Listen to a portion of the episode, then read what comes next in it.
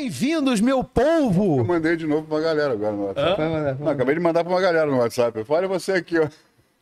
Falei pra você que você quer uma vaza, já estamos no ar. E eu nem fiz a apresentação. Vai. Oi, pessoal!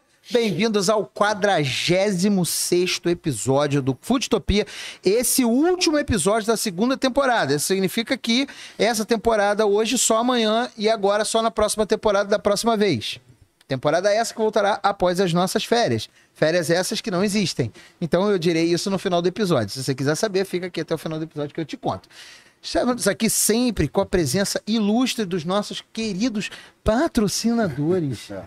São sen- sensacionais. O primeiro deles, os nossos amigos da Bread Maker, que é uma fábrica de- destinada a pães de hambúrguer, para você que tem hambúrguer em vários lugares do Brasil. Eu tô bem mongol hoje. Tá Se você não conhece a Brand Maker, você tá errado. Vale a pena pedir a amostra, testar o pão, porque o pão... Ó, a gente usa no Grosteaks. É, a gente usa Falando no um Grosteaks, que a gente se é o nosso patrocina. self-patrocination. A gente se patrocina A sigo gente se próprio. patrocina sigo mesmo nós. Muito bom. E tá aí, o. Temos Ogro Steaks, inclusive- em vários lugares do, do Rio de Janeiro. 13 lojas, Uma presencial, por enquanto, em Botafogo somente. que é a nossa. na São João Batista 26, dentro do box, Botafogo. Em- Que, aliás, é um lugar que vale a pena conhecer também. Muito bom. Inclusive lá também temos outras operações, né? O Sim. Listo, o mexicano. A gente pode falar? A gente não tá. Pode, né? Patrocinador, mas a gente fala, foda-se. É nosso que se A foda. gente, a gente tá com mania de abrir casa agora, a gente tá gostando. É. A Ah, gente, vê, pra um- a gente vê um estão- pontinho vazio. Vamos abrir um Não negocinho pra aqui, fazer. cara. A Vamos abrir uma que é o omeleteria. Tem o self-patrocination, tem o nepotismo envolvido. O irmão dele Tem. fez a marca do listo e por aí É. vai. Pô, Bruno, eu vou te falar. Eu. Toda vez que eu termino uma obra, eu falo assim, caralho, não abro mais nada. Nunca mais. Mas a memória é muito curta, meu É. irmão. Aí vem um memória é muito comichãozinho, A né? memória é muito curta. Lembrando também que a gente tem o nosso parceiro, a Lavoro, aqui, ó. Hoje eu tô com a blusa, com a brusa da Lavoro. Na verdade, eu vi na foto mais cedo você. É, estamos com o nosso parceiro Lavoro, Rafa. Rafa Liberatori. Liberatório. É muito bom. Você tá bem mal mesmo, né? Eu tô Você acordou mais esclerosado. velho hoje, é isso?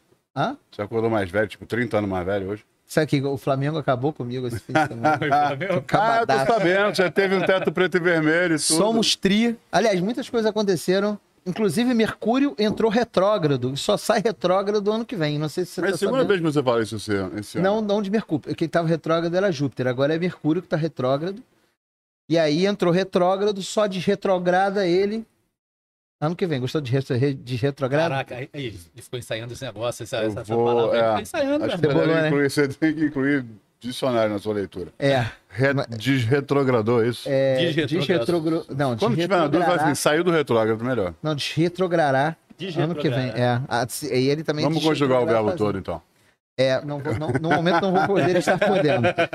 É, lembrando sempre aqui que o Ogro Steaks é aqui. O Ogro Steaks aí, o Foodtopia, tô sabendo bem pra caralho. Ou, ainda falando do Ogro Steaks, tem dois em São Paulo. Você que é de São Paulo pode pedir. Você peça na sua casa. Inclusive, hoje entra um hambúrguer novo no nosso cardápio. É verdade, estamos entrando no Burger Fest. O mês inteiro teremos essa edição aí com sabores novos de sanduíche. E, como a gente não acha, a gente considera vizinhos e não concorrência, vale a pena você olhar o cardápio do Burger Fest, cara. Tem vários sanduíches sensacionais em todas as operações de hambúrguer que estão acontecendo no Brasil. E esse festival começa hoje e vai durar o mês inteiro. Mês Até inteiro, até o mês que vem. Até o mês inteiramente. É, exatamente. Como é, que, como é que você falou que não vai ser amanhã as férias e não sei o que, blá. Que não existe. Blá, blá, eu escutei blá, blá, blá, blá, blá, blá, blá, blá. Mas é isso. Vamos começar hoje com uma presença de garbo e elegância, Jimmy Ogro. Que Um, isso? um, força é bola pessoa- comigo, né? Que isso? Você viu que, No Guru você viu que ele, Guru ele estressado saiu- da internet. Você viu que ele saiu do trabalho sem tomar banho, tá com a barba e o cabelo todo branco de farinha. Todo branco de farinha. Não, mentira. Não fazia isso. Se fosse por isso, o Jimmy, o, o filhote do Mário Sérgio Cortella, tava todo cheio Porque o churrasco. do churrasco. É, hoje temos aqui a presença ilustre, um, um precursor de um movimento nacional. Um movimento, inclusive, que salvou a sanidade mental de muita gente durante a pandemia. Exatamente. A sua arte foi difundida pelo país, pelo mundo inteiro, na verdade, de uma forma muito, muito bacana, muito expressiva. E eu acho que até muito consistente. Muita gente continua fazendo. A, pandemia criou um hábito, na verdade. E. Enfim, sem mais delongas. Olha, eu vou falar um negócio pra você. Poucas vezes na minha vida Bom, eu tive vamos a continuar com as oportunidade. delongas, então. É, vamos continuar com as delongas. Temos hoje, Jimmy, um convidado de Garber. Rafa, obrigado pra caramba por vir aí. Você com seu né? um baluarte do pão de fermentação natural no Brasil, com a marca mais proeminente. O cara que bota na mesma frase. Detentor, detentor de prêmios diversos. De prêmios diversos, não. Não há caracteres suficientes para escrever a quantidade de prêmios que a Slow Baker e o Rafa têm. É, e você Eu pode estar assistindo esse podcast na sua TV gigante de 70 polegadas. Continua não tendo caracteres suficientes. Não pode botar letra caractere. pequenininha que não vai caber. Não tem, Rafa. Obrigado pela sua presença aqui conosco. Essa várzea aqui. Eu tenho que avisar o pessoal. Pessoal, você que entrou aqui agora, não tá entendendo porra nenhuma que tá acontecendo. Se inscreve no canal, curte o vídeo. É, você sabe essas porras que tem que Tem um fazer monte aí. de botão à volta do vídeo aqui, aperta todos eles. Se quiser, eu estou com chat, chat aberto aqui na minha frente. Então, é, estarei lendo as perguntas de quem estiver fazendo. É, desculpa Várias que ele usa pessoas pra poder entraram. ficar com o celular ligado. É, também, não, né, não é só Deixa isso. Não. Mas eu fico Tava mesmo só aqui, ó. acompanhando. Ah, Aqui, ó, aqui, ó. Aqui, tá aberto aqui, ó. A galera tá aqui. A pessoa gosta, não, não consegue largar o telefone quando tá trabalhando? É. Sou Maurício. Barreto. Não, mais ou menos. Sou eu, sou eu mais ou menos. E aí a gente tá aqui falando com você, a gente sempre começa o nosso papo. A gente tá aqui falando com você. Você vê que isso aqui é uma várzea mesmo. Eu te avisei. A única coisa de boa aqui são os convidados. Por uma porrada de, de, de, de, palavra difícil no espelho hoje, chega aqui falando, gente, que falando com você aqui. Muito bom, né? Mas é isso mesmo. É. Não tem nem como negar. Cara, a gente sempre começa o nosso papo pelo mesmo lugar. A pergunta constrangedora de humor questionável. Vinheta. Pergunta constrangedora de humor questionável. Cara, eu juro que na temporada que vem vai acabar isso. Essa vinheta, vamos fazer. Ah, Arruma a vinheta que eu paro com isso. Eu A vou- gente já tem, são 46 episódios, são 46 vinhetas Vinhetas completamente diversas uma da outra. Eu vou pegar aquela do Claude, que o Claude falou. Aham. Eu vou fazer. Obrigado. Muito bom. É, Cara, eu quero saber o seguinte: você, é você, você tinha uma carreira de gente. Você era uma pessoa normal. É, Não, não, não, não, não, não, não, não. Ele era publicitário. Então, É, não Isso é, normal isso é ser- bem, ser- di- ser- isso é bem diferente de ser normal. Cara, normal era o cara advogado, médico, engenheiro, um cara desse, publicitário. não, mas tudo não. bem. Isso, ah, virou o quê? Eu virei cozinheiro, Padilha virou sommelier, você virou padeiro e, e por aí Eu vai. me formei em publicidade também, sabia? Olha só que merda. Em que, que você não se formou? Ah, eu tenho... Cada episódio eu descubro um diploma novo. Não, não cheguei. Eu já trabalhava com gastronomia quando eu fiz publicidade. Impressionante o, o, o, O Jimmy, né? o Jimmy que conseguiu. Você fez uma carreira, né? Fiz uma carreira, fiquei 20 anos nesse mercado, entre Ué, agência de Cara, fez design uma e carreira publicidade. sem precisar ir pra São Paulo, cara. Pô, isso é bizarro, né? Isso é bizarro. Eu, Mas- eu, eu, eu cumpri 12 anos em São Paulo. Eu cumpri. Cumpri 12 anos em São Paulo. Mas, cara, me fala um negócio. Eu quero saber o foto, seguinte. tem foto de frente de lado com o número De, 5. de frente e de lado, cara. Mas eu quero saber o que, que te levou a largar uma carreira de sucesso que você cumpriu 12 anos em São Paulo, recebendo um dos maiores salários da agência, que já, sabe, já soube, pra A gente, largar é. tudo por baguetes e, e rosquinhas. Baguetes e rosquinhas. Segurando a baguete ou na rosquinha, Fiquei- entendeu? Aquele queima a negócio. rosquinha, Queima, a baguete. queima a baguete, a bisnaga. Ele, ele nunca ouviu nenhuma piada de padeiro. né? Jamais. Todas as que a gente falar aqui são inéditas. O que, que te levou a fazer isso? Fala pra nós. Cara, é... primeiro que eu não tinha uma vida normal. Eu sempre fui empreendedor, sempre fui dono das minhas empresas, então isso aí já tem um traço de uma Psicopatia. anorma- uma psicopatia, uma, um, um- um- um desvio qualquer de caráter, enfim. Então eu não, eu não tinha aquela, aquela, aquela carreira de trabalhar em agência, etc, aquela coisa toda, né? Eu tive editora, tive agência de propaganda, porra, vendi, porra, é, anúncio em, de revista, fiz de tudo. Sim. Não fala que vendeu mídia. Faz parte do contexto da publicidade. Exatamente, eu fui contato. Você, você era o que na agência ou era mídia? Fui, fui contato, fui contato, contato? fui contato publicitário. Fui contato publicitário. Então, na verdade, é... mas o que aconteceu foi uma crise violenta. Eu morava em São Paulo, vim, vim para o Rio. Você é daqui. Eu sou do Rio. Tá. Eu sou do Rio, né? Voltei Nascido, nascido e criado onde? para Ipanema? Ipanema. Ah, então aquele vídeo do cara meditando na praia, na reserva, não Ah, era era ele. Não, era De ele. vez em quando eu vou lá. De vez em quando eu vou lá. Meditar? Ou não, de boa. Meditar. Tem que levar Bruno Cássio com você pra Pois meditar. é, Bruno. Bruno, Bruninho- beijo. Bruninho tá Maravilhoso. precisando.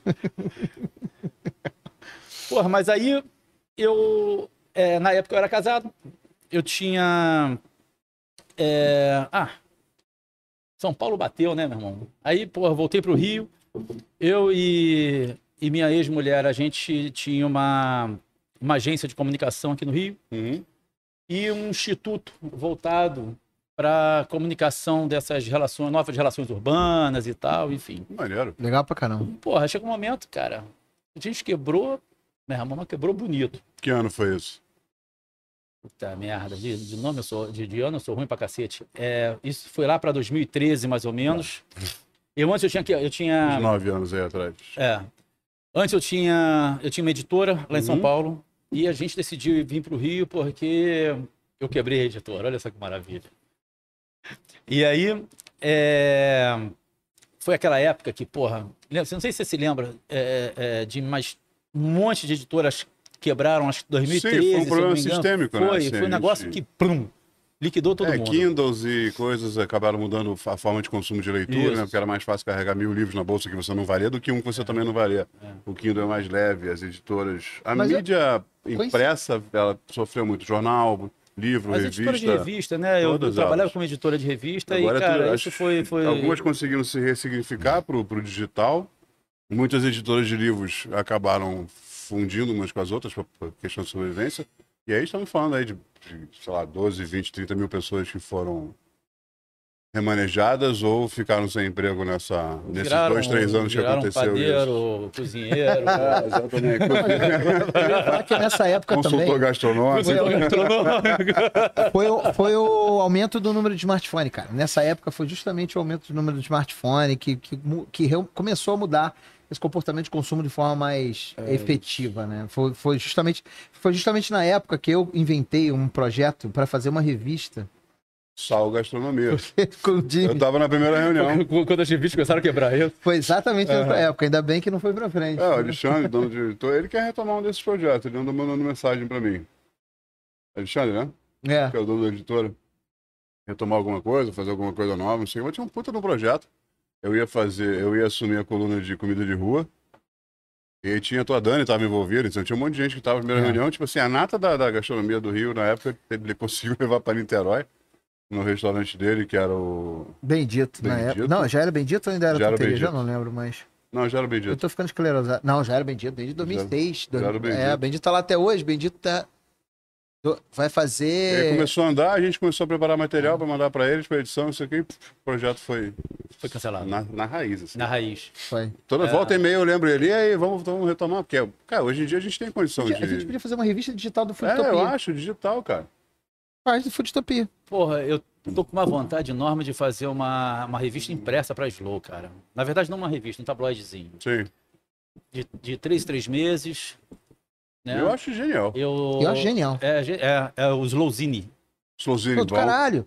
Mas sabe o que acontece? Tem muita gente que ainda tem esse apelo. Por exemplo, você pega lá fora, tem um movimento enorme, principalmente de as, uma- umas revistas que tem um design muito minimalista e que só tem edição impressa e, e fazem questão de ser só impressa.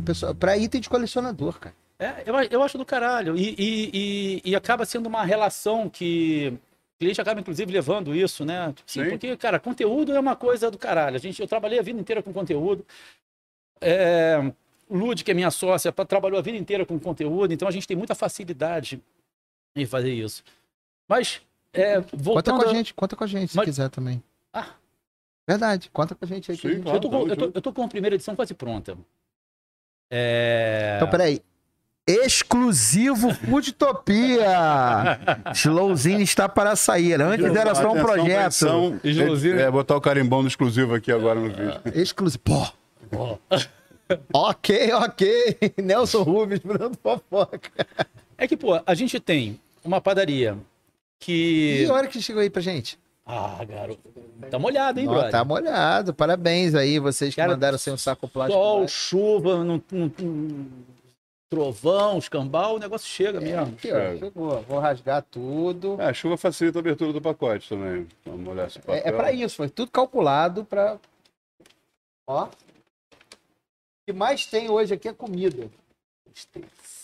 Ó, isso aí é a nossa do batatinha caralho, ah. Fica preta. amarelo. Rafa Castro. Rafa Castro. Peraí, isso aqui fica aqui.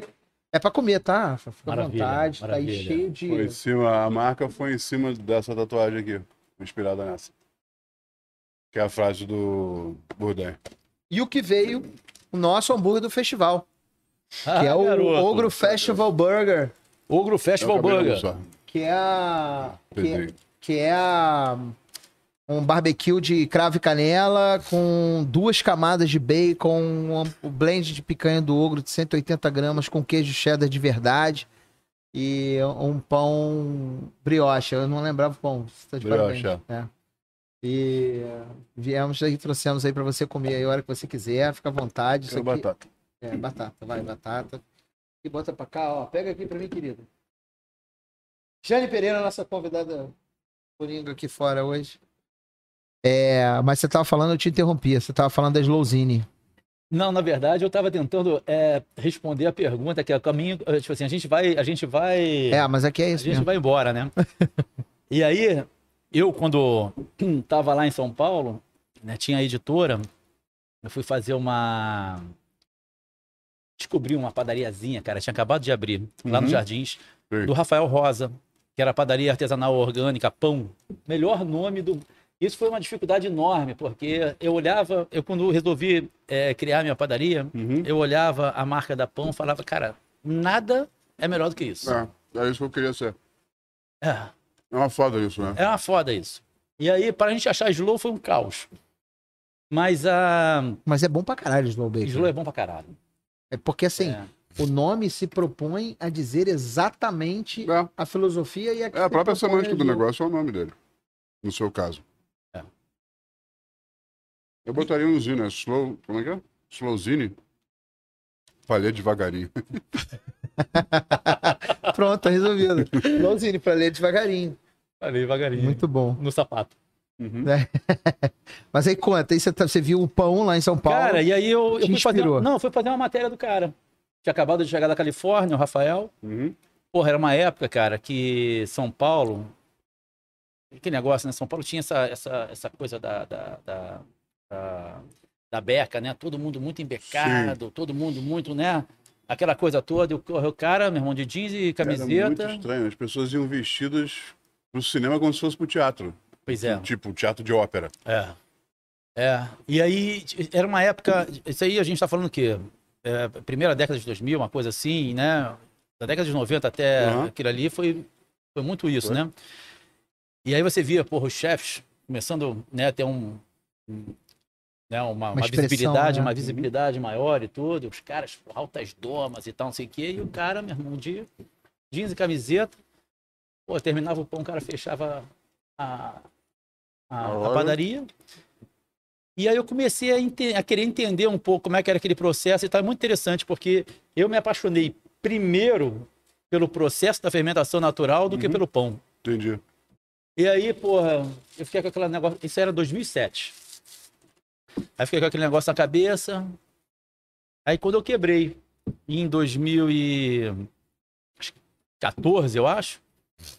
Mas você É. ficou com aquele negócio na cabeça, chegou a ficar estudando e tal. É porque nessa época tinha pouquíssimo. Cara, desde, Fonte. desde moleque eu. Quase desde- não se falava em, em fermentação natural. Não se falava. Na verdade, não se falava em nada, assim. Ah, a padaria faz pão e E eu sei acabou. que tem farinha, fermento, ninguém sabia dizer que fermento que era. Alguns falavam do fermento Flashman, e bem, enfim, por aí vai. É. Pra querer fazer pão em casa. Ah, eu queria fazer o pão da padaria, porque eu tenho que ir lá comprar todo dia. Não se falava, né, cara? Vocês, você foi, pelo menos aqui no Rio, eu sei que você foi realmente um dos primeiros.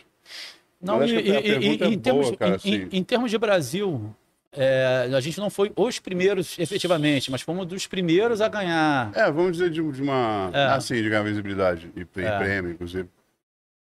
Botar pra jogo o. o O, processo, né?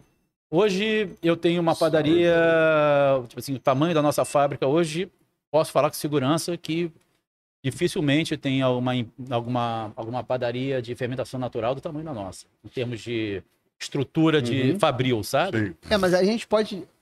É uma pergunta. Eu acho que a, a gente tem condição de dizer que a Slow foi a primeira que conseguiu viabilizar comercialmente, em larga escala, o pão de fermentação natural? No BR. Cara, é, vamos lá. A, a varanda, eu conhecia na época, a varanda Pães Artesanais, que era do Dilson lá em Brasília, já existia, só que não existia no modelo que é hoje. Eles existiam bem menores, enfim, chama varanda porque ele fazia na varanda da casa dele. Então as coisas começaram. acho, acho que é isso. Depois o Dilson me corrige esse negócio. E o Dilson é meu irmão, meu, tá lá em Brasília e tudo, enfim.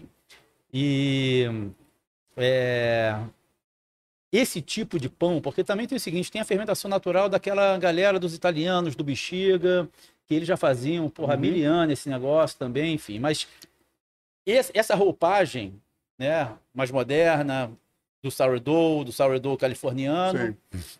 Eu acho que a gente foi um dos, dos, dos- dos primeiros. E talvez o primeiro a ganhar uma certa escala e uma certa, um certo. É, porque esse eu acho que é o grande desafio, né? Pra quem não tá entendendo direito, é, explica pro pessoal como é que é, como é que funciona a filosofia da Slow Bakery pro pessoal conhecer. Hoje já tem três lojas no Rio, três, né? Três. Três. E a gente vai falar sobre esses planos aí, que eu soube fofocas. É... Sobre fofocas. Isso aqui eu sou o Léo Dias aqui do, do, do podcast. Leão Lobo. É... Leão Lobo. Vocês, você, a, a, a, a Slow Bakery, ela tem uma filosofia de só trabalhar com fermentação natural. Não. A Slow é... é interessante. A gente, a gente foi criando um, um caminho, né? É, todos os meus sourdoughs são feitos de fermentação natural. E aí, acho bacana aqui, só falar rapidamente o que é fermentação natural. Claro, Fermentação natura- importantíssimo. Fermentação na- é porque tem muita gente que confunde, porque, porra, negócio é bombou. Uhum. E aí tem um- uma uma é, uma questão que é uma é, que não é uma questão tão trabalhada em termos de conhecimento, que é o seguinte: todo pão artesanal tem que ser de fermentação natural e não é. Você tem uma gama gigantesca de pães artesanais que não são feitos de fermentação natural, né? São feitos com fermento biológico. Uhum. Fermento biológico é uma levedura né, é, é, É, um criada em, em laboratório, né? Tipo assim, mas é, na verdade, é uma cepa do fermento natural dos lactobacilos Aham. responsável pelo crescimento do pão, né? Que você pega e bota na. na- Então é um, é um fermento é, é, que não é um, um fermento químico, né? O fermento químico, na verdade, nem existe. Aquela fermento químico que a gente vê aquilo ali, não é fermento, aquilo, aquilo não é fermento. Né? Aquilo só gera gás. Aquilo é uma é um, Uhum. é uma é um, é um é um carbonato com bicarbonato e aquilo ali só gera gás. Aquilo não, é- aquilo não fermenta. Para fermentar você precisa de vida. É, tanto que tem vários bolos e pães que levam bicarbonato em vez de fermento na receita. Em vez de fermento na isso, receita, e isso você gera, hum, Aí gera aquele faz um gás, cheio, não, bolo, pão né? cheio de alvéolos e tal. Exatamente. Nossa, lindo, é igual ao artesanal. É parecido. É. E aí, o, o, fermento, o pão de fermentação natural necessariamente tem que ser só com fermentação natural. É que nem vinho. Vinho natural necessariamente tem que ser com leveduras selvagens. Então, a gente, para fazer pão de fermentação natural, tem que ser com leveduras selvagens. Botou um fermento biológico ali, Já era. deixou de ser fermentação Uhum. natural. Aham. Ah, é um pão ruim? Não. Se você fizer. Fermento biológico é melhor ou pior? Não, é diferente só. É, não. Na verdade, se você fizer uma longa fermentação no pão, porra, você tem um. Vai, vai entregar um produto de qualidade, Sim. né? É Óbvio que se você pegar, botar lá um fermento natural, aí jogar um pouco de, de fermento biológico, porra, trabalhar aquilo ali em duas horas e meia, você fazer um pão, você tá fazendo uma cagada gi- gigantesca, né? Você não precisa nem botar levan ali. É um pão francês com uma roupagem XPTO. Mas o você botar um pouco de fermento biológico, estender a fermentação dele, para você ter níveis de controle melhor, Uhum. né? Às vezes, um processo fabril, você exige isso. Pô, eu preciso controlar a minha produção aqui. Eu não tenho como. Porra, porque fermento é natural, cada mergulho é um flash. Cada dia eu entrego uma parada diferente. Porra. Independente das condições de temperatura e pressão. Exatamente. É né? matéria viva, né? Ela Na verdade, reagir. dependente, inclusive, né? Aham, Da- da- Depende, da- mas não é 100% da equação, né? Ainda tem o fator vida. Tem né? fator, o vida na vida. história. E a gente trabalha, os nossos sourdoughs são exclusivamente fermentação natural. Né? É, Mas eu tenho o croissant, por exemplo, que eu boto um pouco de fermento biológico. Uhum. Vai levar? Vai. Mas eu boto fermento biológico. Brioche, vai levar? Vai. Mas eu boto um pouco de fermento biológico. Para ele poder crescer. São pães muito ricos que a gente chama. Sim. Muita gordura, muito ovo, muito, muita, muita manteiga, e tal. coração, enfim. então, mãe. Coração é um espetáculo, né? Você escutou os anjos de Botticelli cantando agora? Pô, Fala, devia trazido um croissant pra Ah, você. eu vou lá buscar, relaxa. Tô te devendo a visita na Casa Nova. Tem que ir lá. Eu a só ia na tá São João linda. Batista tomar café lá de vez em quando. São João Batista. A velha São João Batista. Podia ser nosso vizinho, tá vendo? Podia. Não, mas tudo bem, não tem problema. É perto também. A gente vai lá rapidinho. Pertinho. Cara, é, e você tem várias coisas de- confeitaria lá também que não, não são só pão. Então, Na verdade, tem muita coisa muito legal. A Slow gente- virou uma, uma casa. Esse que eu acho que eu- foi o que você falou, é muito difícil você fazer o controle de produção. Eu acho que esse é o. Esse foi o, o- o- a virada de mesa que a Slow trouxe para mercado, para esse mercado de, no- pelo menos no Rio, né? Eu acredito que no Brasil. É você conseguir fazer uma- um controle de produção que você sempre tem um puta pão de qualidade, você sempre tem, apesar de você ter muita variedade, você tem uma puta produção boa pra caramba e isso demanda uma organização ninja. É. Eu acho que esse foi o maior pulo do gato da Slow. Como você consegue fazer isso, cara? esquentando o peito no forno. O- Todo dia. De frango ou o seu peitinho? O meu peitinho. Ah, moleque. Ah, moleque. Esquentando o peito no forno, cara. Todo dia. Você não faz isso de longe. Possível. Né? Você tem que estar, porra, sempre ali. E é interessante. Eu tenho uma, eu tenho uma equipe de padeiros que estão comigo há muito tempo. Quase todo mundo veio de um projeto chamado Nata, que é uma é um projeto que infelizmente acabou, né, como tantas coisas acabaram nesses últimos anos, mas era um- uma escola de ensino de ensino médio no, lá em São Gonçalo, no Polo Bandê, lugar de altíssimo risco social, É, tô sabendo. que eles, porra, é, Conheço é, bem. Conheço bem, então. E eles é, tinham uma participação público-privada com o, o- o Pão de Açúcar, Uhum. o Pão de Açúcar, e durante o ensino médio todo tinham é, técnica em panificação e confeitaria. Porra, Cara, cara, muito bom. é do caralho, porque não existe escola no Brasil que dê três anos de panificação. Porra, tu vai ver. Tem a primeira agora em Vila Velha, no Espírito Santo. Sério? Graduação Mas em panificação? em panificação. Quantos anos? São dois anos e meio, três anos. Porra, que do cacete, cara. Na escola de gastronomia, de- dentro da escola de gastronomia de Vila Velha, coordenação do Alessandro Heller. Quem, eu acho que quem está patrocinando, que eles conseguiram via patrocínio, foi Farinha Regina, pode ser? Pode ser. Farinha Regina, eu acho. Não é, não é nem pela marca, não é nem pela marca, não, mas é pela atitude da pessoa que, Claro, que é mas- presidente e dona da empresa, na verdade, que ela, ela que cuida, e ela foi até numa brincadeira, numa aposta, o Alessandro tá me contando outro dia, eu falei assim, cara, eu falei assim, ah, e se não aconteceu isso aí, porque ele tem programa de TV lá, então ele tem boas relações com ela como marca, e aí ele botou um outro patrocinador dentro do programa dele, ela ficou puta, Aí eu falei assim, cara, você quer entrar? Patrocina a faculdade. Eu falei, ah, você tá duvidando? E tá lá, tá, foi bancado o curso, já tá indo pra segunda turma agora de planificação. Cara, que do caralho. Em Vila né? Velha. Eu fiquei muito feio, que eu fico. Não, a mesma coisa que você, eu tava, eu tava sentindo muita falta disso, né? Porque, enfim, É. eu, dou, eu dou muita aula em faculdade, mas eu não tenho, como eu não tenho, tipo, dias seguidos ou semanas para repetidos que eu possa dar aula, pegar uma turma de quinta, eu faço de dois em dois, de três em três meses, eu pego todas as turmas de gastronomia do aulão. E sempre fora da, da grade cu- do curricular. E senti muito, eu vi muita falta de panificação dentro, inclusive dos cursos de gastronomia. Tem uma coisa meio ano passado para eles entenderem de pão, para poder pedir pro padeiro e tal, mas não- quem é que vai formar o padeiro para eles poderem pedir?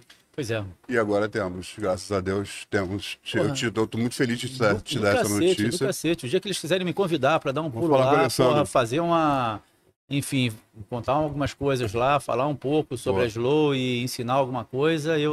Boa. Nossa, ah, e tem, tem totalmente um circuito gastronômico de festivais no Espírito Santo que é muito bacana, eu participo de vários deles. Eu Pra fui fazer uma mesa, um, eu eu fui fazer uma mesa Espírito Santo lá, Uhum. em Vila Velha. Sim. Não sei se foi nessa faculdade.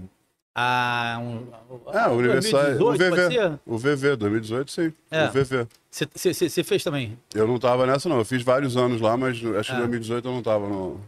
Que a gente, eles, eles vão fazendo rodízio com a gente no Prazeres, É. né? Eu não tô em todos os prazeres, É. porque todos os chefes têm que ter espaço. Eu vou Tem prazer estar. pra todo mundo, né? Tem que ter prazer para todo Tem mundo. que ter pô. prazer pra todo mundo. Ah. Se é uma revista só e somos, cara, somos trocentos profissionais hoje. Trocentos. Até depois disso que você acabou de falar, que, assim, que o chefe ganhou o espaço além da, da cozinha, né? Que a gente ganhou proeminência, um pouco de, de divulgação e tal. É, dessa época de 2013, 14 para hoje, cara, cresceu muito. Graças a Deus a gente tem essa visibilidade, consegue conversar é, direto com o público em vários aspectos. E a presença da mesa é fundamental para o nosso trabalho, se não só, muito além da premiação, né? Tipo, os eventos e estar lá e participar e a gente estar junto nos mesmos lugares nesses dias e trocar experiências. E, porra, pra gente que trabalhou no ramo, Aham. cara, os caras manterem uma revista até hoje, são dois guerreiros, que eu vou. Três, né? São. São, são os guerreiros violentíssimos, cara. Não, e, e não é só Não, é manter uma revista, né? É, é, trans- Castilho, o mulheres, Jorge do- e a- Castilho, mulheres, dois filhos, É, o Jorge é, e a Mariela E a também. Mariela. Os dois casais, É, os filhos, assim, É, é, a Mariela e o Jorge eu conheço, eu, eu tenho mais, eu tenho mais. fantásticos, É, mais O que, o que é mais é, significativo, na minha opinião, não é só a revista, né? É o, a representatividade que o, a Prazeres tem no mundo da gastronomia. Hoje é Aham. incontestável, é o maior ícone de mídia, É, gastronomia, é. revista e tal que tem no mercado. é uma mídia fundamental hoje pra gente, dentro da gastronomia Claro. profissional. Mas Voltando à escola. Inclusive, conheci o Rafa pessoalmente a primeira vez na entrega Uhum. do Prêmio Prazeres na Mesa em São Paulo. Voltando rapidinho à escola, você vê a importância, desculpa, Jimmy, te cortei, o- o- a importância dessas iniciativas que a Farinha Regina fez lá, tá Sim. fazendo no Espírito Santo, que o, o Pão de Açúcar fazia no Colubandê em São Gonçalo. Como é importante a gente criar e, e condições e projetos para que as pessoas desenvolvam possibilidades de, de profissões que são fundamentais e que as Sim. pessoas não olham. E não nesse querem. caso específico, é fundamental até para a própria patrocinadora. Sim. Ela está criando profissionais para ela. Sim, ela tá criando mão de obra. Exatamente. Lógico. Quanto mais Pô. padarias abrirem, mais farinha ela vai vender, e mais ela vai poder patrocinar, pode- mais é. cozinha, Pode ter certeza que o Pão de Açúcar tinha essa mira na época. Tinha. Eu achei Ele fantástico. tinha, os meninos, Quem inclusive, faziam patrocina o tá? curso de pão? O pão. o pão. Que lá dentro a gente chama de pão, né? A gente aqui É. fora chama de grupo PDA, É. pão de açúcar. Quem começou esse projeto, inclusive, foi a Papola. Cara, que é uma puta de uma padeira. Lá de São Paulo. O nome dela é Papola. Papola. Nossa, eu queria Da ter onda? essa sorte. Eu queria ter tido essa sorte. Imagina, cara, olha que nome maravilhoso. Muito que bom, James. né? James é bom também, cara. Não, não, Ah, Papola, Diego- cara. Assim, Papola tem uma produção de... tem subprodutos muito interessantes. É. Que salvam vidas, inclusive. Cara, Mas mas, eu foi- acho assim, é é- é- a gente precisa dar uma atenção especial a esses projetos, para o que o João faz, o que o Davi faz com a gastromotiva. Tudo isso, cara, circula e faz a gente ter uma relação com a gastronomia, que a gente tem uma puta relação com a gastronomia, né? Uma relação afetiva, uma relação. Só é gente, só é humanidade e só é sociedade por causa disso, por causa da comida. Então, se a gente não tiver essa relação de carinho que a gente está voltando a ter por causa da iniciativa de todos nós, do trabalho que todos nós fazemos, que o Prazeres faz, que todo mundo faz, cara. Por onde é que a gente vai como sociedade? Até porque a gente trabalha por prazer mesmo, porque se fosse por dinheiro, a gente Não. tava fazendo outra coisa, né, meu irmão? Vamos combinar. O pessoal não entende isso, cara. Não, não entende. O pessoal não chega na entende. Slow. Quanto custa o sal herdou na Slow? Cara, custa 36 reais o quilo. Sabe Amigo, quanto que é a baguete do Zona Sul? 42 reais o quilo. O pão no Nema, 42 reais o quilo. Então, o que que acontece? Hoje, a gente trabalha, a gente teve uma... É, é muito interessante, porque a Slow ela tem uma pecha de ser mais cara, né? Só que o pão da Slow não é mais caro.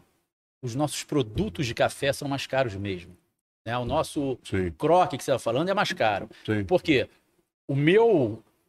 é, a mesma obsessão que eu tive em relação ao pão, né? Que tipo de produto eu vou entregar? Aonde eu vou pegar essa matéria-prima? Pra você ter ideia, todo o sal que a gente usa é produzido por uma família de japoneses lá no Rio Grande do Sul. Aham.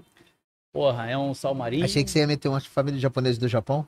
Não, não, não, não. Lá no Rio Grande do Sul. que eles, não, é eles fazem um trabalho seríssimo, uma família Ratori. É de evaporação de água? É sal, sal, como Sim, a gente. sal- é. De salina, né? Salina. De De Salina. evaporação de água É. de salina. Eu não uso nada da grande indústria. Então, se você entrar hoje no. Então, isso eu faço com pão. E aí, como é que a gente faria isso em relação a todas é. as outras coisas? Né? Primeiro, eu tenho porra, uma equipe espetacular do meu lado. Tem alguns braços direitos assim que. Porra, a Ellen, né, que cuida de, da parte de cozinha, confeitaria, enfim, tem os meninos da, é, da padaria e todos muito engajados nisso.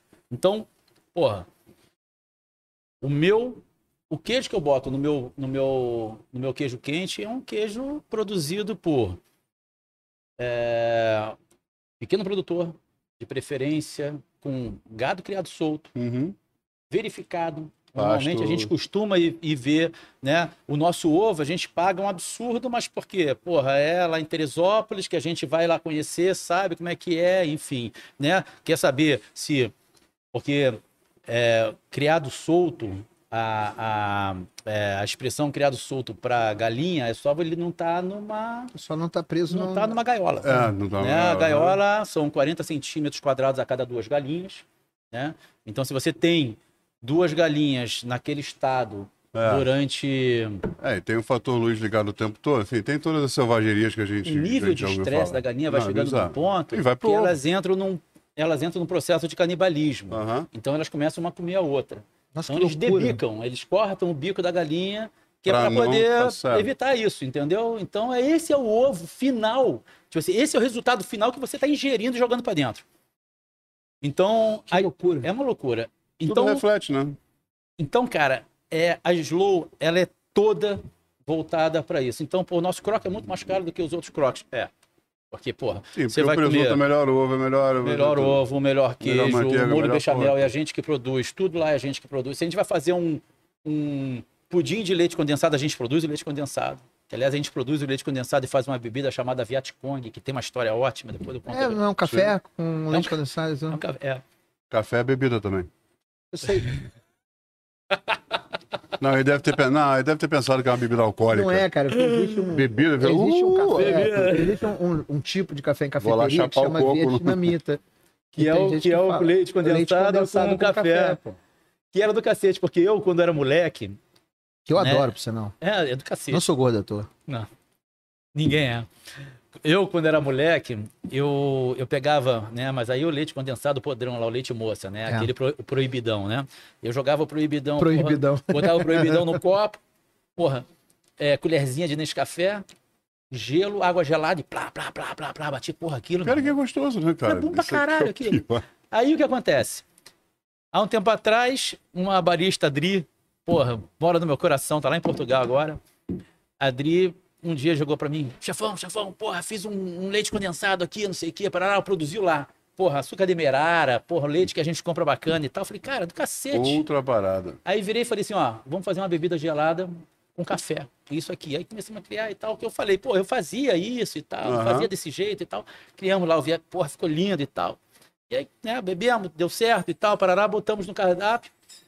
E aí alguém descobriu que, no, que é muito comum no Vietnã tomar, tomar café desse jeito, Sim. com leite condensado. E aí, meu irmão, tô eu um dia sentado numa mesa, Aliás, leite condensado que foi introduzido no Vietnã na época da guerra. na época da guerra, Nestlezão. Aham. Exato. É, meu irmão, exatamente. Foi Vinha todo mundo junto. Lá, sim. Vinha todo mundo junto.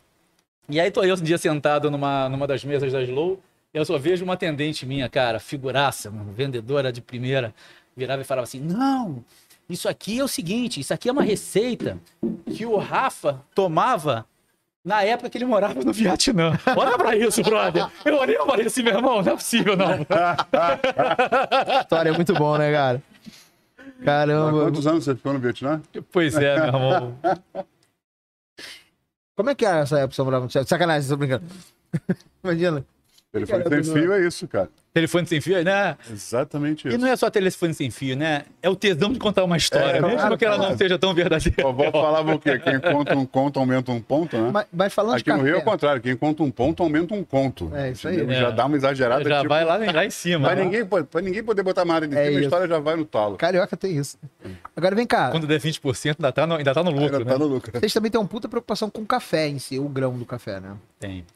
A gente É. tem preocupação com tudo, né? Com- exato, isso é essa é a parada.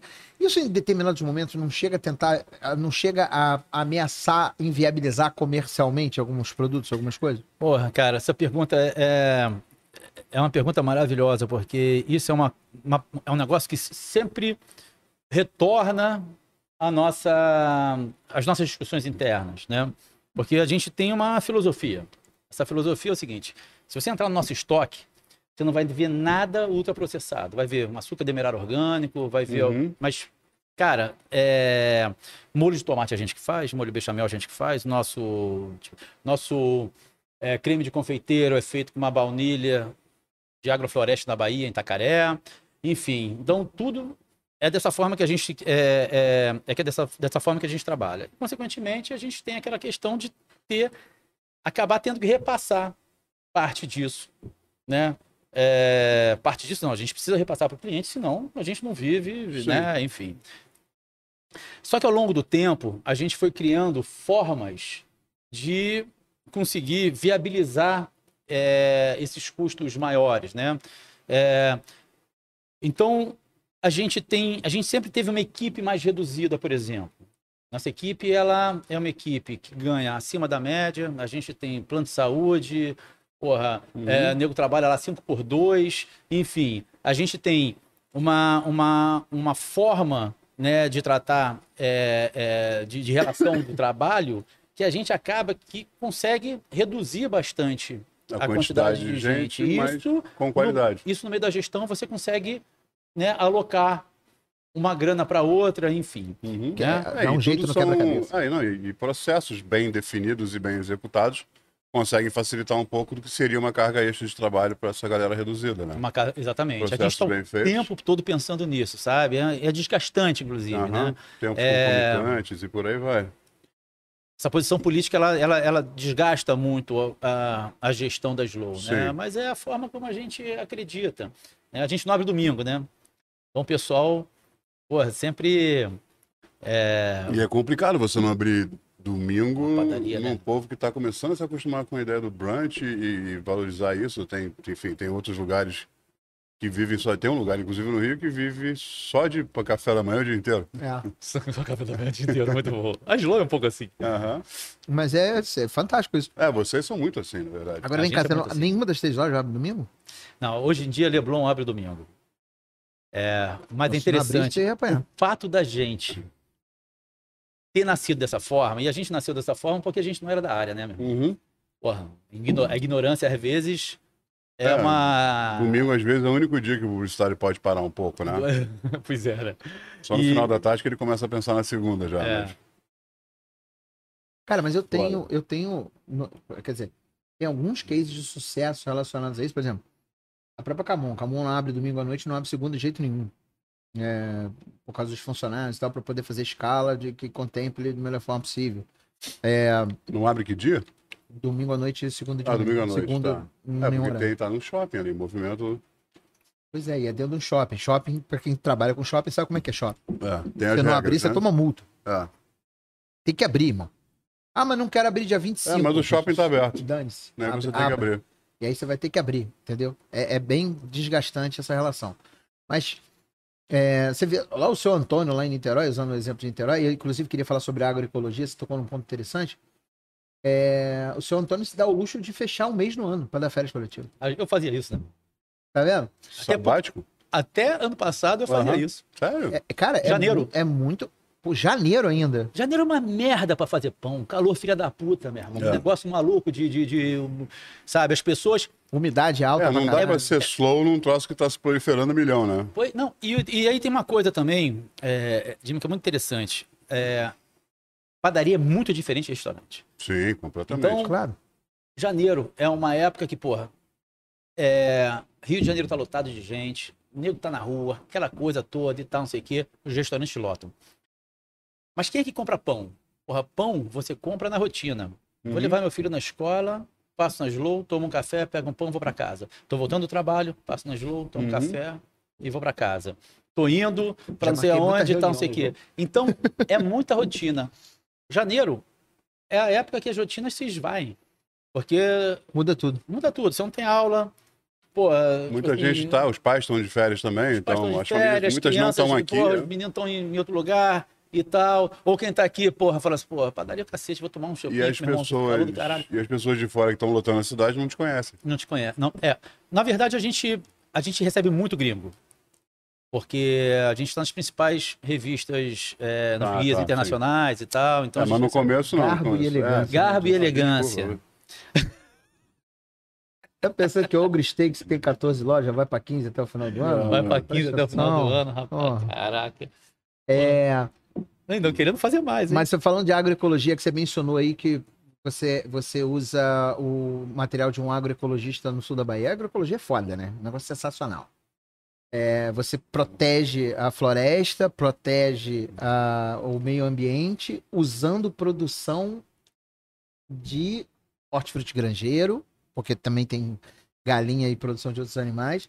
É, protegendo a floresta, produzindo um produto de forma artesanal, muitas vezes de forma orgânica, mas sem o selo, porque a agroecologia é difícil arrumar o selo de orgânico, Uhum. e você consegue fazer isso tudo num ambiente urbano. Olha que bizarro. É muito legal. A gente está com um movimento forte agroecológico em Niterói agora. É, inclusive, dia 5, agora, sábado, vai ter, uma, vai ter um lançamento de um circuito de feiras agroecológicas da cidade de Niterói. Eu vou fazer uma receita lá bacana com cogumelo. Cara, nego não tem ideia que dentro do ambiente orgânico o pessoal produz cogumelo, produz punk, produz ovo caipira, produz é, tilápia, produz uma opção de coisa. E se, se a gente soubesse. Tilápia não conta, né? É, não conta Tilápia, porque... você joga duas tilápias de sexo diferente numa poça de chuva e você volta no dia seguinte tem 40. De sexo diferente, inclusive. 40 sexos diferentes. 40, exatamente. 40, tem Todos 40. 40. Já se, reprodu... não, se reproduziram 40 tilápia. É surreal, tilápia é fantástico. Tilápia, tilápia é bom. Cara, mas assim, é- é- eu acho Chama de fantástico. St. Peter pra ficar mais chique. Quando a gente. Pô, São Peter é só em São Paulo. É, São Paulo o pessoal chama de São Peter, aqui a gente chama de tilápia. O quanto Você você. cobra mais. Peter, é. Você cobra, você cobra mais pelo St. Peter. Essa, é essa preocupação, a gente tem dois, duas preocupações aí, não é? Primeiro, para a origem do alimento, né? Onde, qual é o alimento que eu estou comprando, qual é a representatividade que eu estou tendo naquele ambiente, naquela comunidade, comprando aquele alimento. E a outra coisa é a história do locavorismo, né? Da gente escolher a coisa mais perto da gente e tal, que são, são duas tendências que na última década, todo mundo falando tendência, tendência, tendência, que hoje vira uma realidade pra Uhum. gente. É, o quanto você acha que isso é fundamental pra gente manter o planeta, ou o quanto você acha. Planeta. Manter a gente no planeta. gente- É, manter a gente Manter a gente no planeta. Pra gente, tá, pra gente estacionar, ou pelo menos frear um pouco desse movimento. E- mas o quanto você acha que isso também pode ser um diferencial competitivo comercial? Cara, olha só. O fato disso ser um, um, é, um diferencial competitivo acaba levando para o que a gente enxerga é, hoje na maioria dos, dos lugares, né? Então o sujeito tem lá parte do hortifruti dele é, Orgânico. parte do hortifruti dele é orgânico, e aí ele fala que ele é sustentável e tal, não sei o que, parará, parará, mas porra, a carne que ele compra, porra, é uma carne, sei lá o que. Entendeu? O JBS, ou seja lá o que É, for. de criação clássica. De criação clássica, É, exatamente. JBS, queremos vocês aqui, tá? Nada contra, se quiserem vir patrocinar a gente. É. Estamos aí. Tô brincando. Porque, tipo assim, a gente. Eu acho que. é, eu, eu costumo falar isso. é, a gente. é, tem gente que fala muito mal do capitalismo, eu acho o capitalismo foda. A gente só não aprendeu a lidar com esse negócio ainda. É. né? Porra, a gente pode fazer uma revolução da carteira, que é o seguinte: cada 10 reais que você gasta, você está investindo, você está, na verdade, patrocinando um projeto, Perfeito. né? Uhum. Qualquer um. né? Esse projeto pode ser a Coca-Cola, ou o projeto pode ser, porra, de repente, Guaraná porra, a Jesus galera, Top. a galera, agora da Jesus Top. Ou Dolly. Dolly é importante. Dolly, Dolly, Dolly, Dolly, Dolly. Dolly, Guaraná. Do- Dolly, queremos você aqui. Obrigado, desculpa, não, não resisti. Foi mal. ou pode ser alguém da agroecologia e tal, enfim. Então a gente, né, é, é, você, Escolhe o patrocínio que vai dar. você escolhe, né? Você é patrocinador de tudo que você compra. Sim. né? Isso é revolucionário. Você faz uma revolução sem. É só introduzir determinadas, é, determinados conceitos. Então, o que, que acontece? Cara, essa visão é maravilhosa. O fato desse. O fato da. da o fato da. é, de você alardear que seu hortifruti é. É, daqui ou dali. É dali, daqui, dá não sei o que, papapá, acaba escondendo uma série de outras coisas que estão ali. Entendeu? Você entra de repente num, num, num estoque de alguém que faz um alarde desse, porra, você vai ver lá leite condensado, Sazon. sazon. O. Não, leite condensado. falar, nossa comida é feita com amor. Exatamente. Ô, leite condensado, Sim. Nestlé, enfim, é, maionese Helmut. Porra, maio... cara, eu não sei o que, que passa na cabeça de alguém Eu acho que, eu compra dei a, maionese. eu acho que eu dei parceiro. a minha é milésima do centésima aula de maionese ontem, Porra, provando que é um minuto pra você fazer meio quilo de maionese e você não precisa É. comprar maionese. Jimmy, Não tô dizendo pra não eu, comprar. eu, eu ia fazer isso, mas não tenho coragem de fazer na tua frente. Mas você consegue em 5 segundos explicar para as pessoas como é que faz uma maionese? Em 5 segundos? 5 segundos. Cara, é, eu faço de leite por, por todas as questões de conservação e validade, então você bota um copo de leite no liquidificador, sal, pimenta do reino e já tempera com o que você quiser. Páprica, alho, cebola, enfim, já coloca ali o seu tempero, bate, deixa homogeneizar e entra com óleo, de preferência sem sabor, girassol, milho. E você espera ela armar na primeira velocidade do liquidificador. Isso leva, eu, eu cronometrei ontem 76 segundos. Porra, sério? Sério. A gente vai continuar comprando Hellmann's? Não, eu já vi, eu, eu já É uma loucura aula. isso. Espírito Santo, inclusive. Estava em Santa Teresa dando aula. Aí eu fiz a maionese, não era uma aula de hambúrguer, então eu fiz a maionese de alho assado para a receita que eu estava fazendo naquele dia para explicar. Aí alguém lá no fundo, sabe, dessas pessoas fit e tal. Ai, essa gordura toda. Eu falei, você compra Hellmann's? Sim, compra o light. Eu falei, você acha que tem o que na sua maionese que você compra? Mas é isso mesmo. Tem muito mais do que eu coloquei aqui. Eu uso leite por causa da pasteurização e me garante sete dias de validade com elementos secos, desidratados, ou três dias de validade com Eu ervas frescas, essa por história do exemplo. leite, vou começar a... Vale, É, vale é muito a pena. Vale- e ainda vale- tem, ela ganha uma textura um pouco diferente, porque o leite, além de emulsionar, ele incorpora o ar. Então ele tem, ele Cria- tem, du- ele cria uma estrutura. leveza, é, né? Exatamente. É. E a Ela é mais gordura leve. ajuda a criar essa gordura ajuda. Tanto que a própria Hellmann's nos Infelizmente, o nosso 2000, leite integral tem 3% de gordura. O Eu que- leitíssimo tem uma quantidade de gordura boa, cara. Sim, É, o leitíssimo que eu tomo em casa. É, o leitíssimo que eu compro... é- Ele tem gosto de leite aquele que eu bebi em 1982. É. É. Sabe aquele saquinho? Aquele saquinho. Você tinha que lavar o saquinho quando chegava em casa, porque tinha leite no fundo daquela caixa. Alguma, alguma marca dessa de, de, de massa lançou um leite premium que tem uma quantidade de gordura maior, que veio até numa garrafa. No início era de vidro, agora é uma garrafa de plástico Eu rígido. acho 3% muito pouco. Tinha que ter 5 pelo menos. Pois é, essa tem 5. É, isso é perfeito. Mas, mas o é leitíssimo batata. tem mais do que isso, tá? O Hã? leitíssimo acho que tem. Ah, então, cinco pelo é, menos, O leitíssimo né, tem, o acho que integral. tem. O leitíssimo uma tem. vergonha. O integral é assim. Aí vai lá. Primeiro que não sabe nem fazer conta, né? Desnatado, 3, é, desnatado zero, ok? O integral 3% e o semidesnatado 2. Eu falei, seria um e-mail, não seria? Se Seria um semi-desnatado. fazer- Porra, Mas é que o pessoal não sabe fazer conta de, não de sabe, não, tem que ser no número Com inteiro. vírgula não dá, É, entendeu? Aí não com faz. A indústria, ela, ela criou algumas. é, assim, a indústria farmacêutica e a indústria alimentar são muito eficientes, né? E as duas São se, quase a mesma coisa, né? se retroalimentam. É, né? É muito louco isso, né? E eles são muito bons. Né? É, então eles têm essa história de fazer tudo com menos gordura. Sim. É porque tem a lenda de que gordura é. Cara, Gordura é ban- é o- é o problema bandido. é, vo- vo- você, é, você tem. é, as gorduras são boas. Sim. Né? É Se só você pega, consumir se você, se você pega a partir de, porra, de ingredientes é, de origem, porque o grande lance é esse, né? Ah, a Slow, às vezes, ela é um pouco confundida. Não, hoje em dia não mais, mas antigamente rolava isso, né? As pessoas iam lá e achavam que a gente não tinha carne, por exemplo. Né? Porque, pô, a gente é tudo natureba e tal, não sei o quê, parará, parará. E aí, É veganos, né? Não, é, nem, nem só os veganos, Uhum. mas, mas os Não, vegetarianos mas muita gente vai, associar naturalmente por causa de semânticas Nossa equivocadas. carne é orgânica de um produtor lá no Mato Grosso que é, que é porra, com gado criado solto. Criado solto, excelente. Criado solto. Para que você que tá só ouvindo isso em qualquer agregador de podcast, o Rafa virou agora mostrou a camisa escrito criado solto. Inclusive você que quer ouvir esse podcast depois, a hora que você quiser, estamos em todos os agregadores de áudio. Eu adoro ser Apple Podcast, agregador de áudio. Google Podcast, Spotify, Deezer, é, é, Enfim, todos eles. Usa o que você mais Media gosta. Cast, Choque Soma, Cheira Minha Cast, Lambe Minha Cast. Estamos em todos os, não sei o que, estamos em tudo quanto é lugar. Lambe Minha Cast, eu vou fazer um podcast novo chamado Lambe Minha Cast. Lambe minha cast. Só fazendo piada de quinta série. Vou lançar um podcast chamado Pode Falar. Já existe. Não é possível Óbvio que não já existe. É igual pão, Eu igual a padaria sim, chamada cara, Pelo menos, um trocadilho bom tem que existir, né, cara? Mas fala do criado solto que eu te atrapalhei pra caralho. Sempre. Não, e aí é, tem muito essa história, né, de a gente entender qual é a origem dos alimentos. É óbvio, você vai comer de uma forma é, é, equilibrada, né? A gente tem bastante coisas de vegetais lá, trabalhamos, é, a gente produz um, a gente faz rumos, faz iogurte, faz manteiga. Aliás, eu trouxe uma manteiga para vocês. Aí essa manteiga é produzida pela gente. É mesmo? A gente compra o creme de leite de um laticínio familiar Quer fazer o, o seu. do Rio Nata. Ó, Não Rio é, Nata. não, é um, não é um box, vamos fazer um unbag, Ah, né? ó. A gente Fazer- compra você faz o unbag aí. Eu- creme de Aonde? Como é que é? Vamos fazer o unbagging. Aqui, ó. Unbagging da. É, tem, Da um, tem, um, bolsinha. é, tem um saco dentro da sacola. Ah, essa é uma das coisas Mas que eu é, mais gosto. porra, melhor o saco dentro da sacola do que chegar o saco todo podre. Porque tá com cheiro de pão essa, mas esse tecido de algodão cru, o... você já fez judô, jiu-jitsu, alguma Algo- coisa? Ah, cara, É tem o esse cheiro do cheiro, esse cheiro kimono. característico. É o né? cheiro do kimono. Algodão o quê?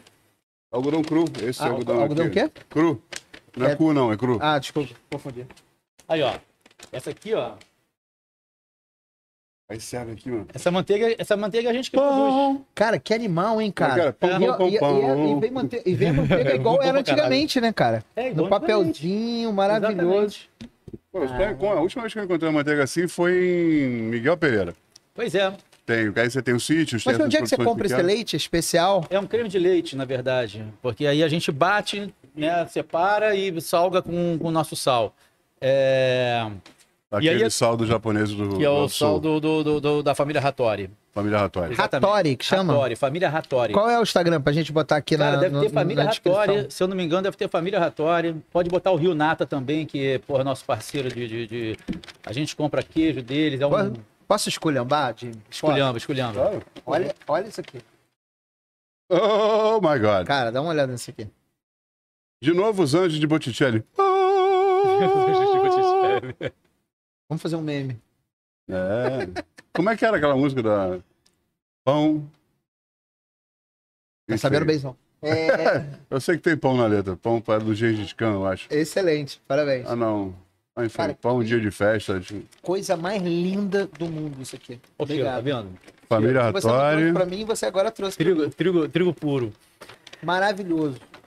E uma das coisas, aí uma dúvida aqui, Caminho, uma das coisas que o processo de fermentação longa tá, é que ela, ela, ela quebra muito a cadeia do glúten, ela, ela ajuda muito, Sim. ela pré-digere o que seria problema para quem tem restrições, o que, que não sejam muito graves, claro.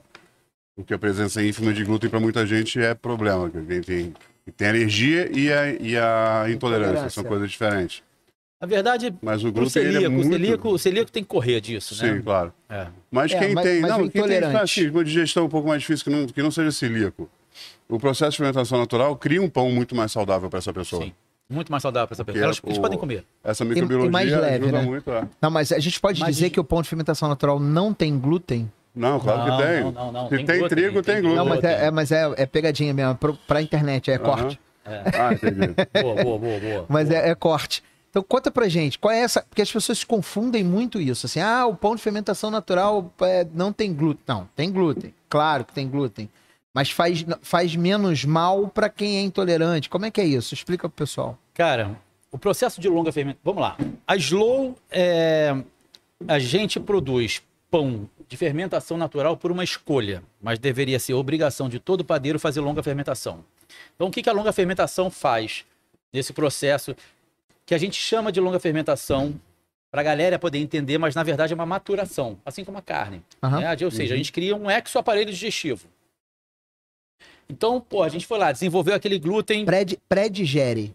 pré-digere. Exatamente isso. Ah, é, são enzimas que vão, de, que vão quebrando o glúten, né? que vão transformando os açúcares simples, complexos e hipercomplexos em álcool e gás carbônico.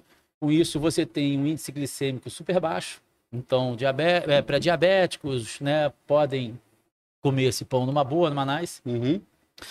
É, e durante todo esse processo, a cadeia de glúten vai se quebrando, porque o glúten ele é importante para desenvolver. Sim, a elasticidade dele que ele cria é importante e por aí vai. O que acontece? A gente botou uma massa no, uma, uma- uma massa no forno, é, a- o aquecimento né, da, da, daquela massa faz com que as bactérias se desenvolvam muito, gerem muito gás.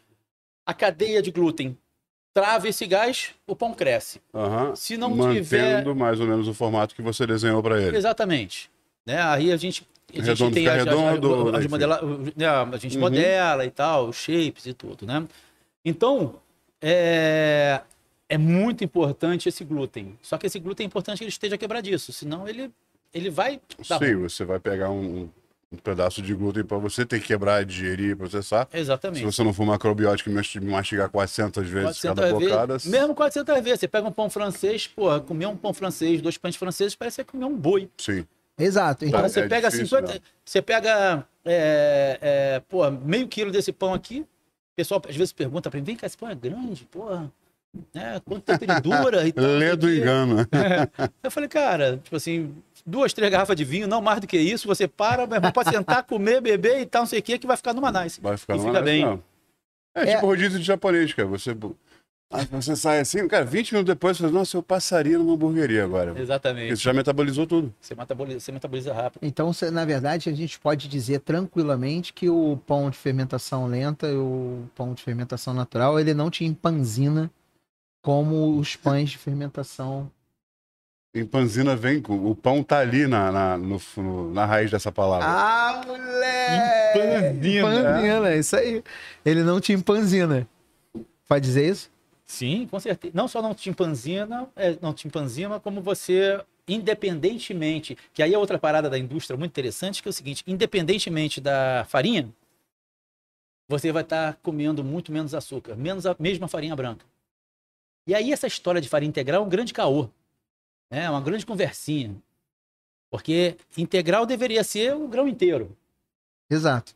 integral, né? Aquele grão íntegro.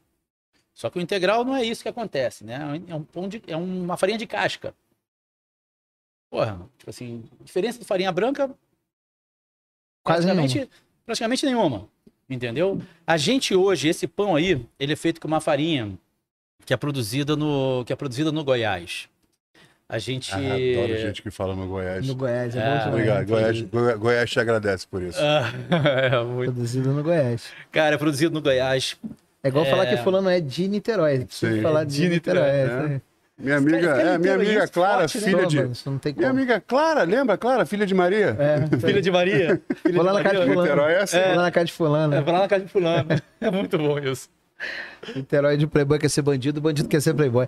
É... Eu tô, vocês estão de pão, eu tô tomando pão líquido aqui. pão isso líquido, aí, né? isso aí. Cara, mas... é, é, e aí Mas você, você tá falando da farinha do Goiás. da farinha. A farinha é produzida lá no Goiás. É, uma, é um dos projetos mais bonitos que eu já vi no mundo. No mundo.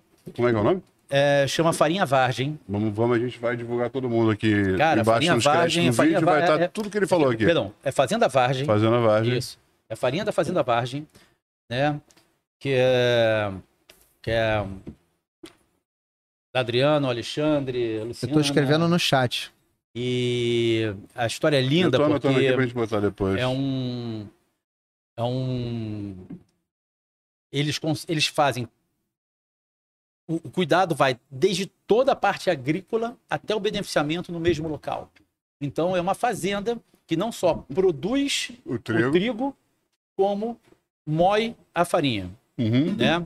É, Isso faz toda a diferença por causa do cuidado com o produto, etc. Cara, é, in- é incrível. Só que é o seguinte, eles acabaram produzindo um trigo bom pra cacete. Você tem ideia? É, eles foram para eles foram para Portugal. É, acho que fui eu, Luiz André, Moema, são, Hum. são alguns padeiros, né? Moema. A gente, a Moema, você conhece a Moema? Uhum. Porra, a Moema é incrível, Adoro uma amigona. É, a gente botou os meninos da Fazenda Vargem com a, em contato com o Paulino, Paulino Horta. Paulino Horta é um dos maiores moleiros da Europa. O cara é, porra, é violento. Tem O que, que é um molheiro? que moe a que moe farinha. Ah, sim. é o moleiro. Ah, que legal. Eles têm, eles têm, Eu eles têm. sei. E olha que eu já estive no- numa moagem de milho e não, não É, usaram outro. Eles chamam de usina de alguma coisa. Os italianos chamam de outra coisa. É, os italianos chamam de É, eu fui, é, enfim, fui colônia italiana eles chamam de outra coisa. Se fosse minha avó, chamar de esse menino. Fala com esse menino ali. Molheiro. Muito bom. Muito bom. Então o cara moe coisas. o cara moe. E aí é o seguinte, o cara faz uma puta de uma farinha. Porque o que Sim. acontece? A farinha você pode pegar um trigo bom pra cacete, orgânico, alucinante, com relações é, com meio ambiente responsáveis, relações trabalhistas responsáveis, de trabalho responsável, botar numa, numa, numa, num moinho de cilindro e você vai ter uma farinha morta, porque o cilindro ele retira, ele vai retirar lá o germe de trigo, é, para poder durar mais, e você Sim. tem lá uma, uma farinha É, morta que, que o que aconteceu com o nosso arroz. E foi o que aconteceu com o nosso arroz. Parborizado, branco, Isso aí. foram todas as camadas de sabor, nutrientes, tudo foi embora. Vai tudo, vai tudo embora. e sobrou o amido. Isso, sobra o amido puro, né? Ou você pode pegar um, é, uma produção de trigo horrenda, porra, daquela, meu irmão, de passar aviãozinho em cima, metendo agrotóxico geral, Uhum. Botar numa Hoje moagem. é drone, drone, nem avião, é drone. Drone, isso, é, o agora drone, os é caras por, por- por controle remoto. É, botar essa, esse trigo numa, moa, numa, numa, num moinho de pedra, super bacana, feito devagar para não esquentar, né? Mantendo É, o germe de você vai trigo. ativar sei o glúten se você vai esquentar. ter, entendeu? Então a farinha, ela depende de dois processos. Como você, a parte agrícola, Sim. né? Na verdade, puta de um trigo. tudo- na verdade, tudo nosso é agrícola. Né? Comer é um ato, é um ato agrícola, né? Uhum. Comer é um ato agrícola, a gente, Sim. né? E a preocupação e a preocupação com a moagem. Então, você ter os dois, as duas coisas acontecendo no mesmo no local, no mesmo projeto. Agora, o principal, o que difere muito é, a Fazenda Virgem é que eles entregam um produto espetacular. Produto nível Califórnia. Pô, fiz pão na Califórnia com, com farinha parecida com essa. Cara, farinha forte. Aham. Porra, eu trabalho com pizza com 72 horas de, de fermentação. Uhul. Cara, e a farinha, porra, segura numa nice. Então, porra, você que tá aí, que chegou, que tá aí no, no- no- no- ouvindo a gente e, porra, quer uma, uma farinha forte, boa, procura a farinha Slow da Fazenda Vargem. Mas a gente botou a galera em contato. Então eles desembarcaram lá do Goiás. Então, peraí, Uhum, tem uma Goiás. farinha, tem uma farinha feita por eles, especialmente pra vocês, chamada farinha Slow. Não, mas especialmente pra gente. Farinha Slow. Eslo, é S. Qualquer- É, É essa. Não, eu tô botando-. É, tô botando aqui no, tô botando no chat. Eles ganham royalty, eles Não, ganham. Nossa, não. Qualquer pessoa pode comprar Tô essa farinha. brincando, cara. Tô brincando. Eu vou botar depois, olha só, o seu, o seu Mas arroba, teve- o teve arroba da Slow. vocês. Aliás, o seu arroba é o melhor do mundo. O, o seu arroba, que é o Slow Baker, e o, o, o arroba da Slow Bakery estão já no- na descrição do vídeo. Maravilha. Tanto no vídeo aqui do YouTube, quanto nos vídeos de todos os agregadores de áudio. O seu Nos favorito. vídeos dos agregadores de áudio. Nos vídeos. É porque agora o Spotify é vídeo também. Chups. Hashtag mindfuck. É, Spotify agora é vídeo também. Chupa, ah, neném. é verdade, tem É, isso. neném. Eu achei que era só É. aquele videozinho xixerento que passa quando tá tocando a música. Dá Sabe, certo, tipo um previewzinho Sei. do clipe. Vídeo no Quando... Spotify? Spotify agora, os, pod, os É, podcasts Spotify podem colocar teve, vídeo. né? Quer dizer, há, há muito tempo tem, um, quando você tá tocando a música, você coloca na tela da música e não na playlist, rola aquela. Rola fica, o é meio previewzinho do clipe se É. o cara tiver um clipe oficial daquela música. Aí toca esse pedaço desse clipe, mas normalmente é só a capa do CD e foi. É. Então, por que, que eu tô perguntando isso? capa Porque a gente vai vinil. colocar os arrobas todos da Fazenda Vargem. É... Como é que é o negócio da nata mesmo? Rio Nata. Rio Então, Nata. é, a- faltou o Rio Na- Nata. Rio Nata, eu não. Eu não sei, agora não sei qual é o Instagram. Rio Nata. Não, a Depois eu vou entrar, a é gente vai entrar e vai colocar ali. ó. Tem- a gente Dani tem uma equipe Camilo- de pesquisadores no Foodtopia, a gente bota eles pra trabalhar. É isso aí. A Dani Camilo tá aqui no chat dizendo Rafa é Muso, o rei da farinha. Caraca. Tá dizendo que teve um ensaio fotográfico seu que você tava só com farinha no corpo. É, foi pro calendário dos bombeiros. Dani. Porra, a Dani uma queridíssima, né, cara? Ela falou isso aqui. tem, e tem- acho que tem uma foto dele do lado do Toninho do Momo também. Os dois tudo cagados de farinha. Toninho do Momo, que ele faz o bolinho de arroz. Ele mesmo faz o bolinho de arroz. Um dia de produção, ele sai todo cagado. Aquela camisa preta do bar do Momo, toda cagada, Toda de, cagada farinha. de E farinha. aí ele ainda faz questão de limpar Exatamente, a claro. mão na, na blusa. Ele tá no. Eu acabei de passar. A gente, você A tá comigo. A gente passou, é, por ele agora no. No Zeca. No bar do Zeca ali da, O, do o bar do Flamengo. Zeca, o, o meu restaurante nessa esquina, o bar do Zeca na outra esquina, no mesmo quarteirão. Então ele saiu daqui e ele foi me buscar no caminho pra cá. Aí passamos, o Toninho tava passando na varanda. Mexendo Sujo no telefone de- com doma meio russo. Do- do- É, do- doma não é russa. preto. Ele vai mexendo aqui, misturando. Essa é a importância de você procurar lavoro para fazer os seus uniformes. porque Você pode fazer isso com tranquilo. Caralho, Ah, vendeu. garoto. Ah, é. Uma salva de palmas. uma só. Obrigado. É, Se você tivesse que escolher hoje um produto da Slow que você dissesse assim, cara, esse, esse produto é fodarástico, você precisa comprar. É assim, você precisa ir na Slow. Quem for na Slow não comprar isso, tá errado. Qual seria? Pão. Ah. Tirando, não, vamos fazer. Tirando o pão. Tirando o pão, É dentro- não, boto dentro pão, dos Eu quero pães- que o nego vá comprar. Hã? o, o, o Não, que eu o trouxe pão é óbvio, o você que eu- vai lá comer O que eu trouxe para pão, vocês é feito 100% com a farinha, essa farinha viva da Fazenda Vargem. Tá. Ah, é um, É um pão goiano. Cara, só para quem conhece pão, só para você ter ideia, esse pão ele leva 91% de hidratação, ou seja, Uh, caralho. é, mano, o negócio é Pra quem? violento. Surreal, é parceiro. Pra difícil quem não manipular é- isso na fase da... Não, é um horror de manipular, mas, porra, é uma delícia ao mesmo tempo, enfim. Só pra quem tá, tá escutando a gente poder entender, quando você vai fazer um pão em casa, alguma É coisa, você quase isso de, de, de hidratação. É, quase hidratação. O pão, o pão tem desse, isso aqui é 90% de água. cerveja, isso aqui é pão líquido. Então a hidratação do pão que a gente tem aqui é exatamente Não, essa. mas um, um- um- um pão, uma receita de pão francês normal com uma farinha daquelas hipercomerciais que a gente compra no 70. mercado, 55, 60% de hidratação, né? Então a gente tá falando 90% de hidratação. 91. Quanto 91. tempo? Quanto tempo fermentando? Ah, 24 horas. 24 horas. É. E o pessoal querendo que, querendo que o prato saia em 10 né? minutos no O pessoal restaurante. querendo que. É, é. É, o pessoal quer comer artesanal, só que com acesso e agilidade industrializada, né? É, e fluxo, né? E produção, quer ter de hora em hora, quer assim. Só Exatamente. Se você, só se você Acesso, produzir de hora em né? hora. É. Mas São Cara, coisas diferentes. eu, eu não, eu, não, eu, não, eu, eu acho que a gente está num processo né, de, é, de cultura. Né? A gente está criando uma cultura, a galera está começando a entender agora o que, que é o É, artesanal e tal. Redescobrir a origem do pão, né? Não, é, pô, vamos lá. A Itália faz pão há dois mil anos, no mínimo. O Egito é 5 mil. É o Egito há 5 mil. A gente há 300 anos atrás estava pelado em Ipanema. Não, a gente não, Eu você e o Jimmy. Eu Nessa nasci- época- o- Não, ele e o Boris. Ele e o A gente Boris. tava- a gente tava não, pelado em nem eu, nem ele. 300 Tava só o. Boris sozinho. Imagina o trio, Boris, Jimmy e Rafa andando pelado em Ipanema. O guru estressado. o guru O estressado. engessado, triatleta, velho, lobo do mar e o ogro na praia. Cara, que coisa linda, cara. Seria Nossa muito... senhora, todo mundo de sunga cara vermelha. botar a gente para imaginar coisas complicadas. Todo de mundo imaginar, de sunga da espido vermelha. né? Sunga da espido vermelha. Tem que ser da que Despido, você não meteu um monte de crochê aí no É. meio, né? Mas tudo bem. Aquela, Não, mas o crochê veio- pouco veio mais a- fina na lateral, assim. É. Isso. O crochê É. veio a vir muitos anos depois. Você- Você, você falou com certo saudosismo, essa umas finas na lateral, uh, bons tempos. Era mais confortável bom para nadar. Era boa para nadar. É. Não, não era aquela sunga que parece um retângulo, né? É. Aquilo não é legal de vestir. Não sei, ué. é com vocês Eu aí. sempre mergulhei com bermuda da Company.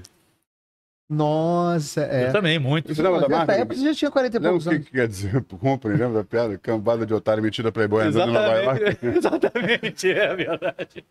O da Cara, Pia não são pode mais velhos. falar porque é xenofobista. É, tá vendo? É, Você tem que tomar cuidado. Hoje a gente tem que tomar cuidado, porque a gente mesmo tá, tá em. Não, o da Company não ofende nem os otários nem os Playboys. Então tá tranquilo. Tá tranquilo. A compra é ótimo. É, mas maravilhoso. A Company é ótimo. Alguém tem que em Nova York. ressuscitar Cara, isso. isso é maravilhoso. Isso é maravilhoso.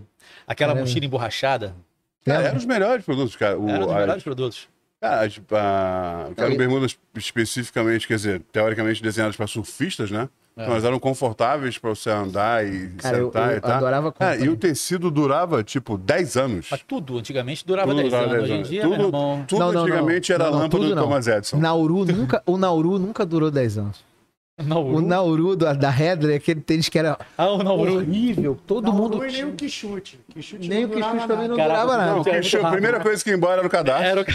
Aquele A quilômetro. O que chute tinha um quilômetro e meio de cadastro, cada pé, que você podia amarrar até o meio da coxa, aquela merda. Tinha. Não, foi o Você pressuposto parecia que você tava de meia né? rastão. Gangrena, parceiro. Gangrena você no tava de futebol, meia parceiro. Tinha toda uma Era- indústria. Você dava volta nas travas e volta na canela. Do, do, do cadastro do, do E ainda Pichute. sobrava tipo duas mãos pra dar 48 laços. Era Que chute gangrena era no surreal. futebol, aquele negócio, cara. Cara, Neguinho mas- tudo com a perna roxa.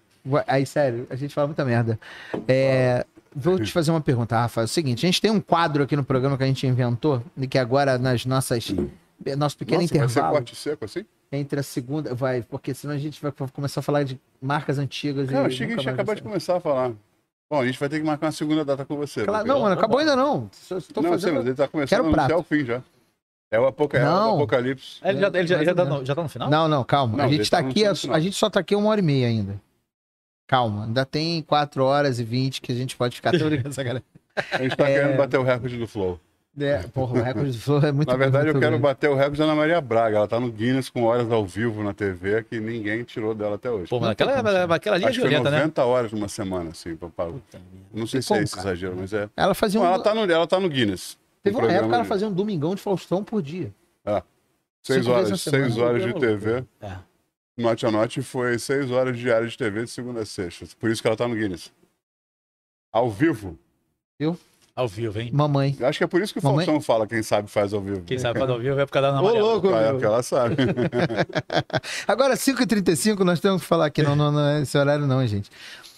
É, a gente tem um quadro aqui que a gente pede para os nossos convidados contarem pra gente um prato que possa ter feito diferença na sua vida, que possa ter significado alguma coisa para você, pode ter sido alguma coisa que você fez, que a sua avó fez, que a sua mãe fez, que o seu pai fez, que você comeu num restaurante em algum lugar, algum prato que tenha feito diferença para você, que eu e o Jimmy vamos para dentro de uma cozinha tentar reproduzir. Você não vai contar a receita, você só vai É, contar uma o prato, coisa mas tem eu uma presença muito forte na sua memória afetivo-sensorial. Pô, eu tenho uma parada recente, cara. Que... Vale também? Eu Vale tenho, eu tenho, uma- eu tenho, eu tenho uma Ele vai falar que teve um restaurante ali na Praia do Flamengo. Eu tenho uma parada recente, cara, que foi o seguinte.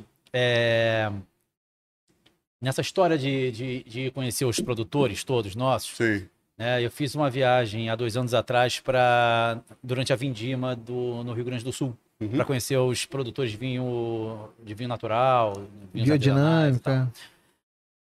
E aí, cara, tem, é, tem duas meninas que, que eu admiro muito, cara, que são incríveis, é, que tem uma, uma vinícola chamada Casavicas. Então tem que botar Cara, aqui pela anotar. pra Casa botar. Vicas é incrível. E aí, o que, que aconteceu ali, cara?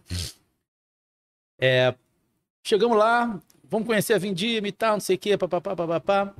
E a mãe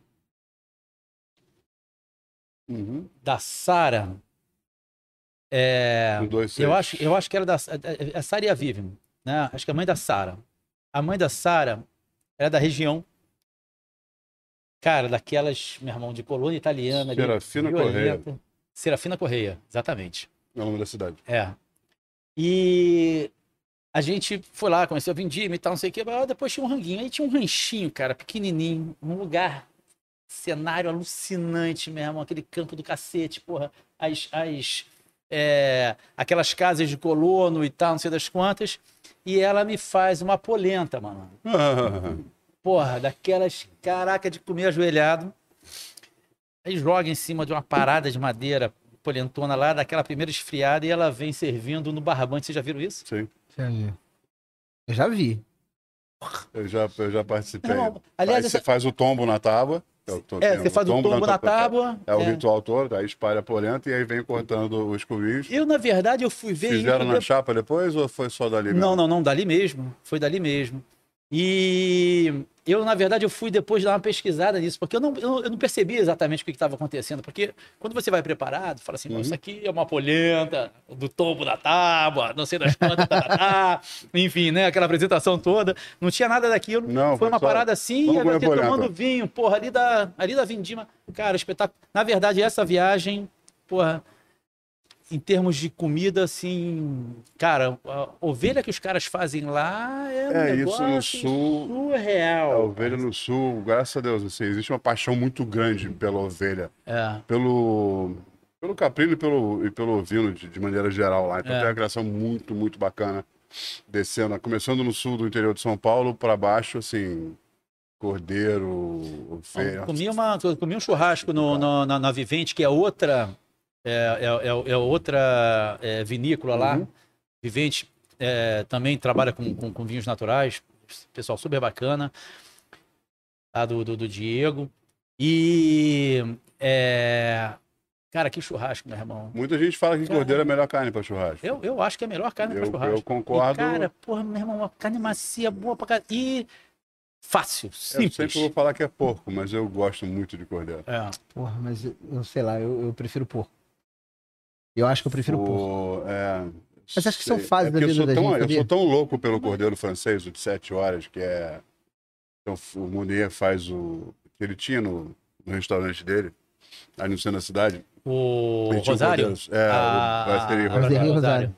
O Cordeiro Sete Horas. Assim, aquilo, é, juro, eu tinha vontade de, de sentar na calçada no meio fio, Mas ele com o meu pratinho ele- só, que aquele cordeiro era É, então, foda. é. Mas ele tem umas, Foda. tinha umas coisas muito clássicas ali. A codorna Ele dele também era muito boa. Não, e a boulangerie dele é fantástica, né? É. Porque ele é boulanger É, também. ele é de boulanger. Mas ele contou pra gente que aquela codorna. pai dele. Ele teve aqui com a gente. Ele contou pra gente que aquela codorna era pomba do Centro do Rio. Não duvido, não. É o Era do fazer. fórum. Porque o fórum era virando a Era esquina no fórum ali, ali no fórum antigo, Aham. ali tinha uns pombos mais gordinhos, ele Sim, pegava e fazia, e dizia milho. que era codorna, porque se falasse que era pombo, o pessoal Aham. tinha preconceito, né? Tá lá até que parece o pessoal lá, da- lá de, lá de Lumiar, lá, Não, cara, que pombos- servia, que servia pombos sabiá laranjeira, meu irmão, assadinha, dizendo que era codorna lá no- Mentira. no... Tá caralho. Cara, na França, Eu ia conhecer essa iguaria. na França, pomba é uma iguaria, né? Sim, mas aí um- não é o mesmo pombo que a gente tem aqui na, na- nem esse, na- nem o pombo da Lapa correio. Era aqui um do pombo lado. criado pra isso. É. É.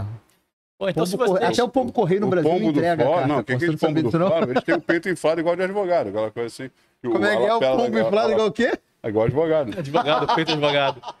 É que é, assim, isso chama-se de, denominação geográfica, tá, é, tá ali no fórum, tá, tá. Isso.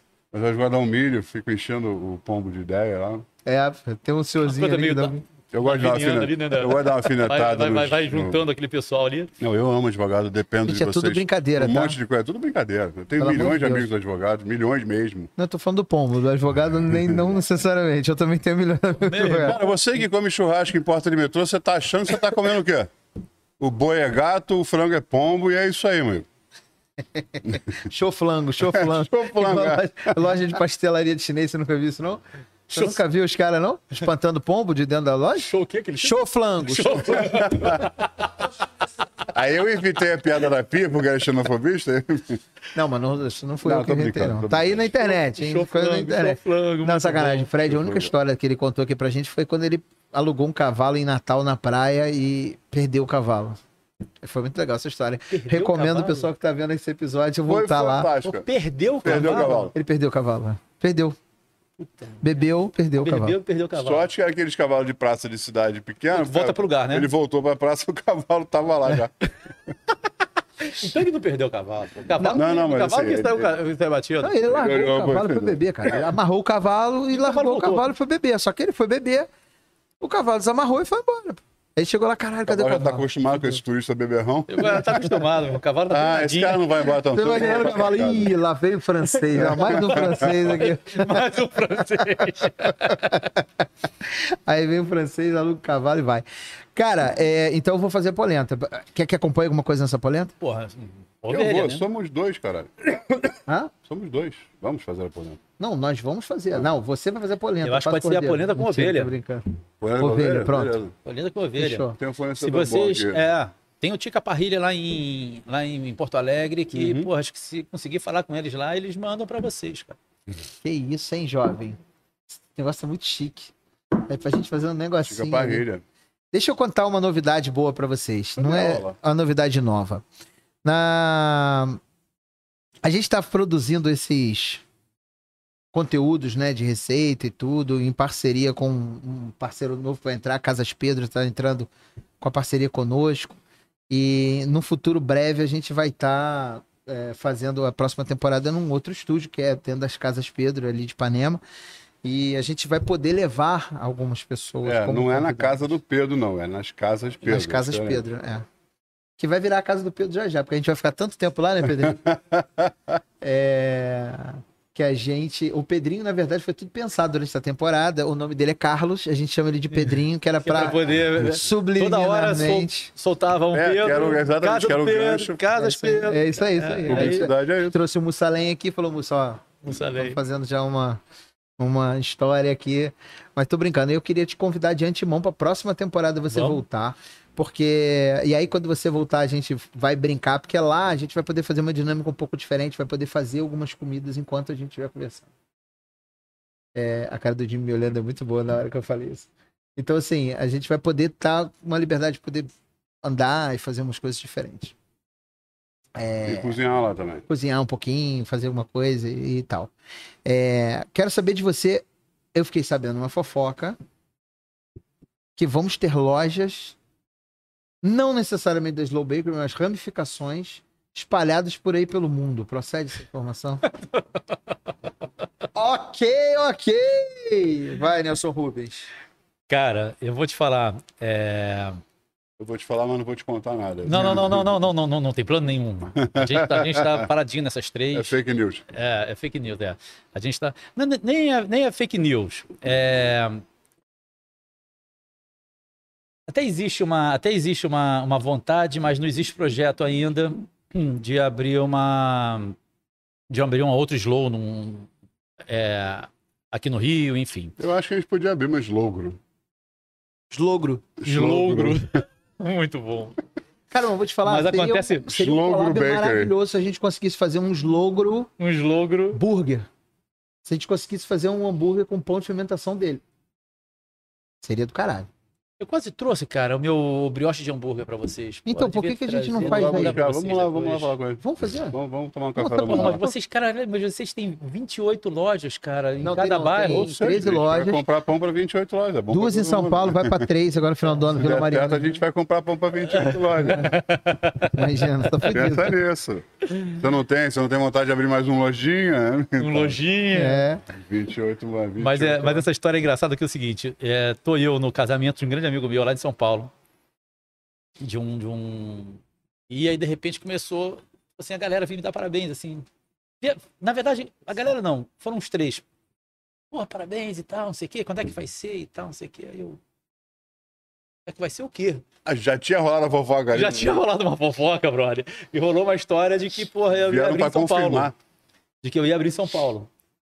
E aí, Essa história não Ah, é real, não, não? não, não, na verdade não foi fofoca, rolou fato, porque só perguntaram a data. só perguntaram a data. Quando é que vai abrir? Quando é que vai rolar? Quando é que vai ser? Eles Não sabiam mais do que você tal, sobre o seu próprio tal. negócio. Pois é. Seu novo negócio, quer dizer. Exatamente, meu novo negócio. Mas quando é que é que era É São Paulo? maravilhoso isso. Sacanagem. Cara, Sério, difícil, difi- difícil, Não dá pra ir.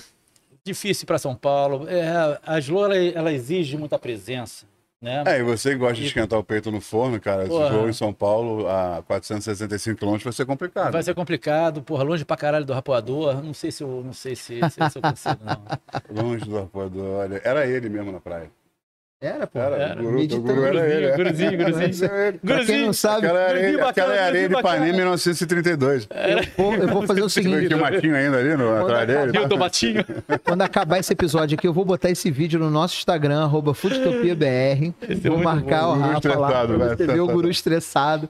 Era o Rafa lá no. Antes dele ser slow, ele era publicitário ainda. É. Isso aí foi um dos, dos, meus padeiros que veio mostrar. Um meme O maravilhoso. cara morrer cagando de rir, né, meu irmão? Falando, aí, Você, mostrando a chefe. você aí, chefe. Era muito bom. Pablito. Pablito não vale nada, cara. Pablito não vale porra nenhuma. Cara, é muito legal ter essa relação com as pessoas, né? Quer dizer, porque a gente constrói. Às vezes as pessoas não enxergam as pessoas por trás, os clientes, né? Nem sempre enxergam as pessoas por trás do negócio. E você tem uma relação próxima pra caramba com a tua equipe, né? A tua equipe te adora.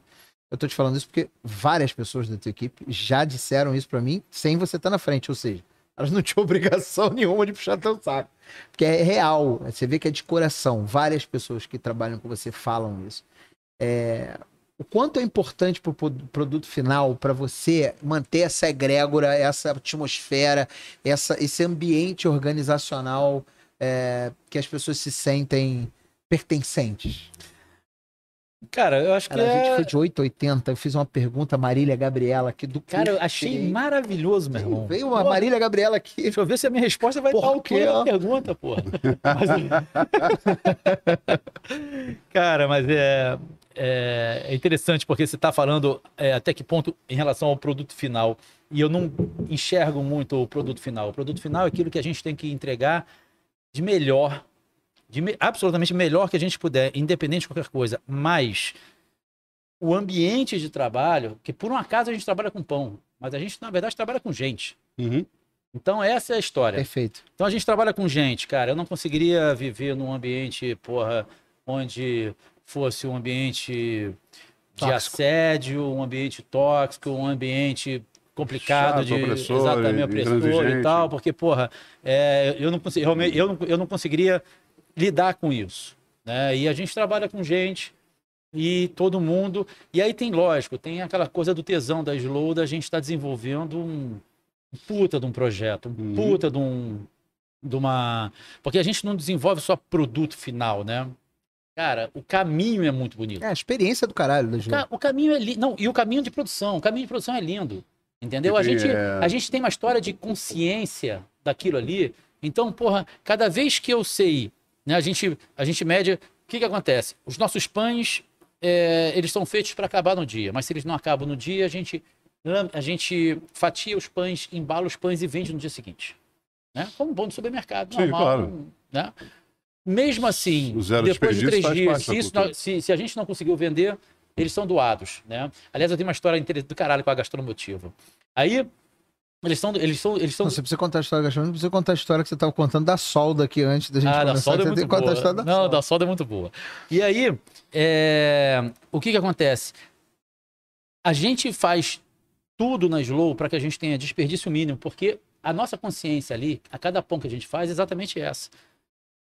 Quanto tempo aquele trigo, né, demorou, porra, produtor, a gente tem uma relação muito próxima com o produtor, então a Sim. gente tem uma relação muito próxima com a questão agrícola. Aham. Então, porra, cara, pô, um tomate estragar, porra, é um tomate que, porra, precisou de água pra cacete, de um cuidado de alguém, de, enfim, de uma porrada de coisas para ele poder chegar ali. Então a gente tem uma, uma história de do caminho, o caminho da, o caminho da produção, sabe? Então o caminho da produção é muito bonito. A gente sabe de onde vem, a gente sabe o nome dos donos, da galera lá, às vezes a gente sabe nome de funcionário e eu acho que é isso que, que, que torna fascinante essa, esse, esse mundo da Slow ali, sabe? E como é que é a questão de, de criação? Existe. Assim, ó, você é o dono, você é o padeiro, né, o mestre. Como é que é o nome das. Pa- Padeiro. Padeiro. Então, mas as decisões vêm. As ideias vêm de onde? Você tem. Vocês sentam, conversam, tem brainstorm, Ah, você cara, fala, a cara, gente- quero fazer um pão novo, vi um pão italiano que eu quero replicar, ou fazer uma versão nossa. Você aceita muito input de funcionário, ou é uma coisa mais. Eu sei que não é autocrata, mas enfim. É. Como A é que gente- funciona o processo criativo lá? Cara, Vamos dizer no começo da Valve que hoje não, hoje no, vocês no- têm no, um. no começo era muito a minha cabeça, né? Uhum. Hoje em dia, com a experiência, você viu, meus padeiros estão comigo há seis anos, né?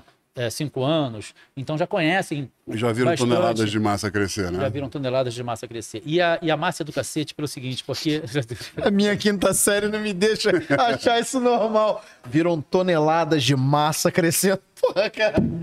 ele falou que eu conhecia todos, cara. Ele falou que eu conhecia todas as piadas de padeiro, não conhecia não. Pô, o assunto tava sério, eu não aguentei. Foi mal, minha quinta série. Não me como diria Silvan Herviot, Pablito. Igor, Joãozinho. Aí, Ian, Ian, você tá vendo? O que, que aprontaram comigo aqui? É, viram galera. toneladas de Vocês massa estão vendo toneladas de massa crescendo. Tonelada de mata crescer. Mas, é, mas é, é, é- é muito fluido, porque a gente vai experimentando junto, Uhum. né? Vai, porra, a gente podia jogar um pouquinho de gordura nessa parada aqui, vamos, vamos jogar um iogurte, vamos jogar não sei o quê, enfim. A gente, a gente troca bastante, sabe? E, e a, e a história da, da padaria é bacana, porque cada vez você está recebendo a farinha de um jeito, você tem que fazer várias adaptações, Tem clima, temperatura, você Clima, tem que ficar de olho no série de- na farinha que chega. no índio no- guru, na farinha que chega e tal. O que, o que que aconteceu com aquela farinha? Se ela Uhum. veio um container na frente de um navio, por exemplo, você recebeu muito mais umidade do que se fosse lá atrás, você chega aqui com um nível de umidade maior. Uh, Mas ainda assim você consegue trabalhar com ficha técnica. Co- Consigo trabalhar. Na verdade, o que difere é um ponto percentual de água para cima, um ponto percentual de água para baixo. Então o feeling faz muita O diferença. feeling faz muita diferença. E todos lá temos esse, esse feeling lá. É e a é gente se é mão, né? ajuda muito, sabe? Por mais que você trabalhe maceira, é, você vai ter que pegar um pedaço da massa e entender ela sensorialmente para saber se ela tá certa ou não. né? Lá a gente, é- a gente não usa tempo. Tempo não existe. Existe leitura de massa. Então, A comida aquela, que conta a história pra você, não é o tempo. aquela história de bater tantos minutos na primeira velocidade, tantos na segunda velocidade de uma maceira, aquilo não É existe pra bater a gente. tela tá desse jeito aqui, ó. É, exatamente. Tipo isso. e o mínimo possível. Uhum. Porque é é o mínimo possível que vai dar, uns, vai dar os alvéolos e tal. Então a gente vai batendo, né? E aí a gente tira é, o véu dela, vê como é que vê como é que, enfim, como é que ela tá, né?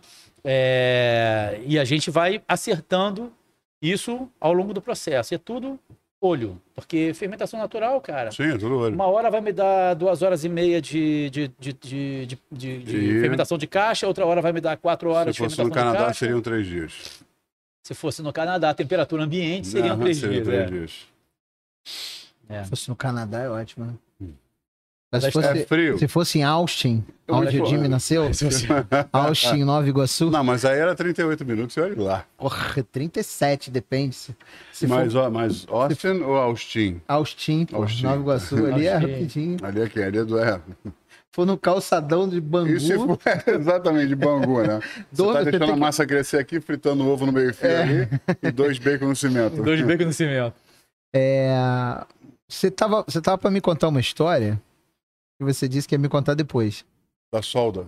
da A solda. gente entrou aqui, você falou, cara. Tá cheio de solda. Só, só, só para ilustrar, a gente tá num lugar Que, tem que vende muitas- comidas e bebidas. Sim. E aí, de repente, porra, um, um cheiro de solda e tal, não sei o quê. Eu falei, não, deve ter alguém soldando alguma coisa lá embaixo. e é muito engraçado, porque quando a gente foi montar a Slow, a ideia inicial né, era. Imagina, os imóveis na época, Rio tava, meu irmão, uma loucura. E a gente falou, não, um lugar bonito, com uma varanda legal, umas árvores e tal, não sei o quê. E tudo que a gente conseguiu foi uma oficina na São João Batista, pior ponto do Rio de O Janeiro. sonho era uma chácara e você conseguiu uma oficina. E eu consegui esse negócio, uma, uma oficina na, na São João Batista, no meio do quarteirão, para frente do cemitério. Então era o seguinte: é, ali a calçada deve ter uns 60 centímetros, não tem uma, uma única árvore. Porra, durante o, o verão, Aham. porra, você vai cuspir assovia. O negócio é, é- é- é violento ali.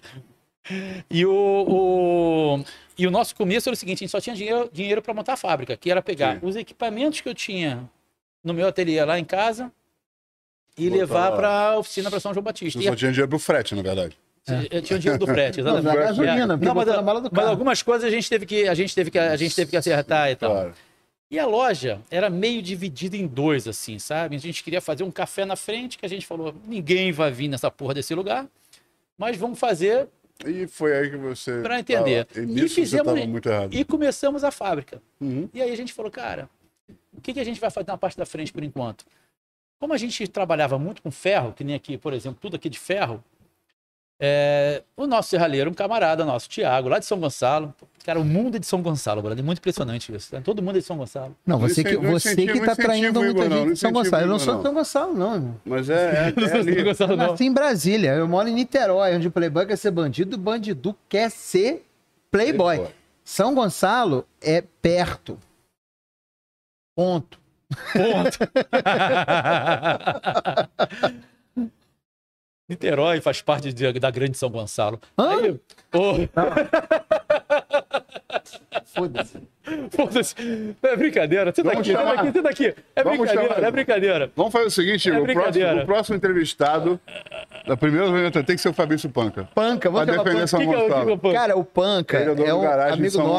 Gonçalo. Ele é, o É. maior defensor de São Gonçalo que. Ele é o defensor Não, mas de é São muito Gonçalo. impressionante. Mas Todo ele é um mundo é de São Gonçalo. Mas ele é um e ele é o maior sacaneador de São Gonçalo ao É, mesmo sim. tempo. Só que ele é um cara, você fala assim, porra, pega esse seu, seu copo pra eu botar uma água pra você. Ele é. Ele é assador, né? É o cara. da- o É, cara American do- Barbecue, American Barbecue e tal. E ele tem aquele estereótipo todo, barba, tal, gordinho, anda de moto, caralho, não sei o quê. Aí você Moto fala não, com ele. Harley, por favor. Harley. É porque eu não sei se ele tá com Harley, não. Deve estar com a moto, não tá com a Harley. Não, não, Harley não vai vender nunca. É, a única pessoa ele que eu tá conheço, que eu conheço que vendeu Harley fui eu. E aí ele. Aí você conversa com ele pra conversar, você fala, meu irmão, você quer falar de rock and roll, né? Ele chora, falando, pô, tava ouvindo Pantanal.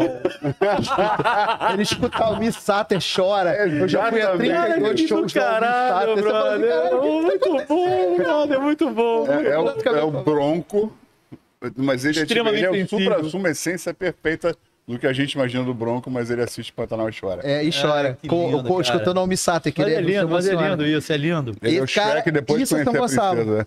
Entendeu? Isso é São São Gonçalo. Isso é São Gonçalo é do caralho. Mas aí, o Thiago de São Gonçalo, serralheiro, Uhum. tinha brigado com o sogro, que era da serralheria deles, falou, porra, não sei o que. Eu falei, Tiagão, faz o seguinte, eu compro os equipamentos, você se instala na padaria, Olha, serralheria rola ali, ele vai, porra, produzindo as minhas paradas, enquanto isso vai trabalhando para os outros e tal, e aí a gente bota um plástico preto enorme, separando, né, com umas tapumes e tal, separando o que é serralheria sim. do que é a padaria. Então eu produzia pão, na época, produzia só para junta local e tal, não sei o que, babá, babá, babá, com aquele cheiro de solda entrando na padaria, aquele negócio muito louco, cara. É. Cara, que maravilhoso. Cheiro só, né? pô? Há boatos, boataria tá rolando solta, de que nessa época o pão da Slow começou a ter um sucesso porque ele tinha um acabamento feito no maçarico. No maçarico. Sobrava o maçarico lá, Dava uma dava, aquele, dava, aquela, dava aquela É. pressão. Mas, Mas, mas ah. Mas aque- aquela, caraca, o início da São João Batista foi uma loucura, aquela porra. E aí a gente não tinha dinheiro para fazer o café. E era importantíssimo a gente montar o café por causa da. Por uma questão de cultura. Era um pão comprado. Sexta-feira, pra galera gastar uma onda, tomar um vinhozinho, comer um pedaço de pão e tal, não sei o quê. E a gente queria botar isso na Sim. mesa do dia a dia das pessoas. Então precisava fazer misto quente, queijo quente. As pessoas precisavam Sim. experimentar esse negócio Mostrar como usar o pão. como usar o pão, né? Os nossos, é, alguns amigos, grandes amigos, é, inclusive falaram antes de eu, de eu, de eu abrir a Julô, falaram assim, meu irmão, desculpa, essa porra não vai durar três meses, cara. Porra, pão grande, queimado, pra carioca, vendido na frente do cemitério, meu irmão. Se você durar três meses é muito. E era isso. Então a gente fez um crowdfunding. Pra o todos primeiro- vocês que falaram isso, chupa. Chupa. Hashtag chupa. Quem tá Você assistindo, não bota aqui falar, embaixo, hashtag posso. chupa. Pra você. Bobo, bobo, bobo, a cara de vilão. Bobo fez chat, xixi, cocô, peru e Vou te mandar pra São Gonçalo. Chorar com o Pantanal. Aí o, o, o- E aí a gente fez um crowdfunding para montar o café da frente. E aí foi uma loucura, né? Porque a gente não era da área. Perdi a chance de ser sócio dele. Não. Ou patrono, velho. caralho, a gente, a, gente não, a gente não era da área. Eu achei que aquilo ali ia ser eu, o Lude, Pablito, que é tá comigo até hoje, que era meu assistente de padaria, o o Dri, que foi meu primeiro cozinheiro, e aí precisava de alguém para ajudar a Lude no no no salão. Sim. E aí naquela época dos refugiados, né? E a gente querendo ajudar os refugiados, a gente arranjou uma refugiada síria que não falava português para fazer o salão da Absolutamente Pô, perfeito. perfeito. Foi um negócio, foi, caiu como uma luva aquilo lá, cara. Sim. A mulher desenrolava o Uma inglês, língua, uma língua que acho que 0,08% da população fala. A mulher, não, ela falava bem inglês. A mulher Ah, desenrolava o inglês com as pessoas, brother. Então, Quem não falava inglês era uma 0,5. cagada. É. Não, Mas imagina, o brasileiro, imagina é, o cara brasileiro não chegando fala o inglês que acha nesse que fala. ambiente. Não, não. O brasileiro não fala o inglês que loucura. acha que fala. E você falar com outra pessoa que não é de origem É um caos. de língua inglesa é um caos. É um caos. É, só se pegar os I don't, I indianos. don't understand, I don't understand. Os indianos que tem um restaurante lá no box são sensacionais, falam com inglês. How you doing, my friend? Imagina, chegava pedindo pra ele, very, very good? Very good. I'm Não. selling very well. I'm very happy. chega o pedido na cozinha, olha, o que, que é isso aqui? You go ask. É isso. Mas muito bom, mas você chega num lugar e tem uma, uma migrante síria, É impressionante que uma língua é Sem uma cardápio. sem caba... Sem cardápio. Não tinha Ah, cardápio, tinha, a no menu, teve isso. no Não menu. tinha cardápio, você lembra disso? primeira temporada teve isso. Não, Não não tinha cardápio. cardápio. Você- Primeira, você primeira mas temporada, você- você primeira temporada do Slow Bakery tinha isso. As ligações tinham que ser atores de teatro para decorar o texto. Exatamente. Chegar na mesa, olha, hoje temos... É. não. E aí do caralho, a gente não tinha Aí você vai sistema. Então você, quando ia no caixa, a gente perguntava assim: que, que você comeu? Eu lembro disso. Aí começava a pessoa a falar assim: ah, então, foi um queijo quente, um misto quente, um. Ca... Não, foram dois cafés. Um... Amor, Aí virava, é. um iogurte? Ah, acho que eu tomei um Cleide, iogurte. você iogurte. Cleide, você comeu, você comeu. Eu vi você comendo, Cleide. Não, mas eu comi, mas eu sei, mas não, não. Aí você pergunta, perguntava pra Cleide, Cleide, você comeu o quê? I don't speak English. I don't speak- I don't speak English. Era isso, a Slow no começo, era essa. Muito bom. Essa primeira achei- temporada foi emocionante. Foi emocionante. Eu Foi falei, eu emocionante. sou- é Porque eu comi pra caralho quando eu fui a primeira vez. Eu falei, cara, ainda bem que eu sou Pagou um misto quente e um, e um, e um café com leite, não, né? Ah, eu comi, acho que eu comi um seu, madame e mais não sei o quê. E aí, cafés e bar. E o que, que tinha de doce no começo? Tinha, tinha duas. Tinha, tinha. E fantástico. Faziam inclusive. bolos, umas coisas assim. É, tudo que vocês servem lá é, É. absolutamente fantástico. É, pô, eu tenho saudade daquela portinha lá, cara. Aquela portinha era do caralho. Eu Mas- sempre. Eu sempre sentei na, na no primeiro banco da primeira mesa do lado da porta. Ah. Eu É porque não cabia o Jimmy lá dentro. Eu sempre dei sorte. falei, ele não quer te falar isso. Eu evitava andar lá porque, cara, eu ocupo espaço. Então, entre eu levantar e sair, eu derrubava duas, três pessoas e chegava para chegar no caixa. Não, eu aquilo- pensava num, E aquilo era um caos, era cheio pra cacete. Era cheio eu eu abri aquela porra caralho. sem dinheiro pra, Eu pra botar fiquei- exaustão, então eu não já tinha fiquei exaustão. mais de meia hora do lado de fora da porta esperando. Nos dias que não tinha sol, claro. É, O sol, o sol para mim é um, é um inibidor de, é. de vontades diversas. Eu já tô imaginando. Quando a gente começou a abrir as, as lojas do Ogro, eu, eu tinha um projeto da gente como fazer um bonecão do posto do Jimmy. Aquele do. É, Ficar assim, balançando a mão, sabe? Do time. Aí agora eu tô pensando de meia hora esperando na porta da Slow. bonecão assim, do posto na porta da Slow. ó, na A galera levava, a galera levava cadeira de praia. E aí É sentava mesmo? todo mundo do lado de fora, porra, cadeira de praia e tal. Eu ficava lá esperando. Então, Eu acho que essa é a coisa mais maravilhosa Essa do mundo. Esse vibe, não, sentimento isso, de isso é vibe. Tijuca, né, cara? Cara, Do alto não, da Tijuca, eu acho que as pessoas ficam no vale. final de semana batendo papo na porta de casa, que eu acho É, maravilhoso. vibe Tijuca, lopozinhos de cerveja lá, os vizinhos vão chegando, vão conversando, tomam um copinho de cerveja, segue pra casa. Vibe Tijuca. é. Eu acho, cara, eu conheci isso, meu tio morava em Senador Camará, onde muita gente ainda mora em casas, né, os quarteirões inteiros só de casa, meu tio morava, cara, eu eu, conhe- eu só frequentava uma vez por mês a casa do meu tio, eu conhecia todos os vizinhos dele, todos, do quarteirão inteiro, dos dois lados da rua, por causa disso. Os caras vinham Essa coisinha de calçada, mesa né, de, de praia na calçada eu acho maravilhoso. É do caralho isso. Essa vibe, né? É porque você nunca foi a Patu. Bairro, bairro. Deixa eu te contar um negócio. Minha mãe nasceu numa cidade chamada Patu, no sertão do Rio Grande do Norte. Um dos lugares mais maravilhosos do E mundo. você nasceu em Brasília? Eu nasci em Brasília. É uma, é uma longa história. É... Não faça E é um lugar maravilhoso, a porque o, o sertão nordestino é um lugar. Puta, cara. é as essa pessoas mesma são cultura. maravilhosas. Você passa em Patu, Patu é uma cidade pequena. Você passa em Patu na rua, as pessoas estão com cadeira do lado de fora, todo mundo com cadeira do lado de fora.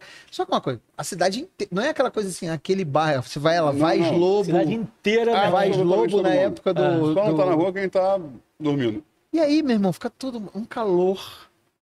É melhor é um ficar lugar fora, muito seco, rua. então você não sua. Você sente um calor fudido, você não sua.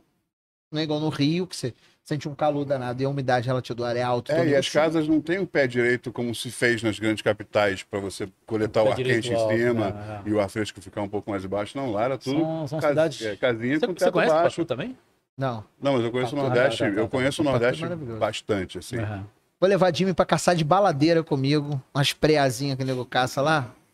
Cara, isso, é um, isso é um privilégio que o meu trabalho me deu de conhecer muito o Brasil, assim, de viajar naqueles cantinhos. Cidadezinha como São Bento do Una, que deve ser tá do- tão grande ou menor que Patu. 4 mil habitantes, A 2 mil habitantes. ter, a gente Não, tinha que ter não. oportunidade de, de, de, eu de tive o conhecer privilégio de contar essa país, né, história. cara? Cara, É você, você, você não entendeu o que é Patu. Patu tem a Serra do Lima, um lugar maravilhoso. No topo da Serra do Lima tem uma igreja cônica.